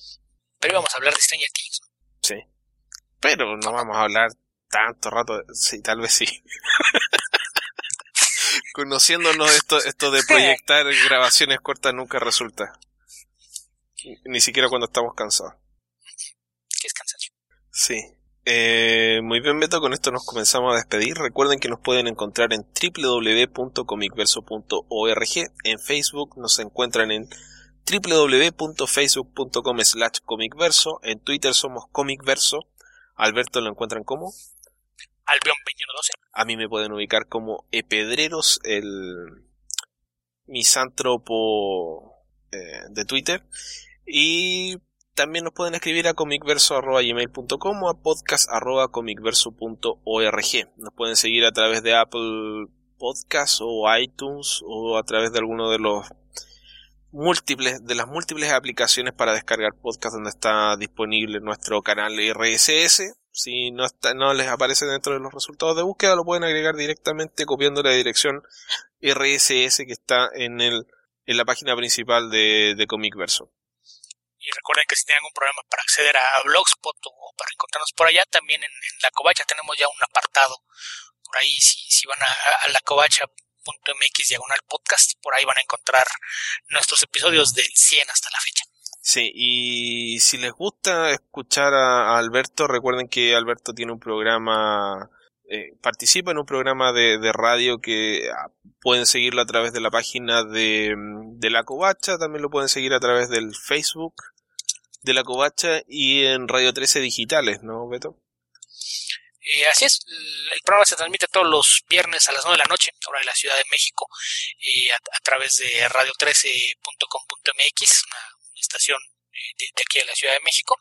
y está en, un par de, aplicaciones de, radio. hay una aplicación del mismo grupo al que pertenece Radio 13 en el que también se puede escuchar. Y la forma más sencilla, si entran a lacovacha.mx diagonal radio, por ahí este, encontrarán las transmisiones anteriores eh, y, se transmite en vivo al momento de la transmisión. Además de que estamos ya a unas cuantas semanas de, que finalmente eh, esté disponible también como podcast y, probablemente se irá construido también el, archivo de los programas pasados, que son ya eh, alrededor de 60, ya que el programa tiene más de un año. Sí. Recuerden que tenemos nuestro Patreon, les agradecemos mucho a nuestros patrones de Patreon por todo el apoyo que nos han dado durante estos ya siete meses de, de, patrocinio.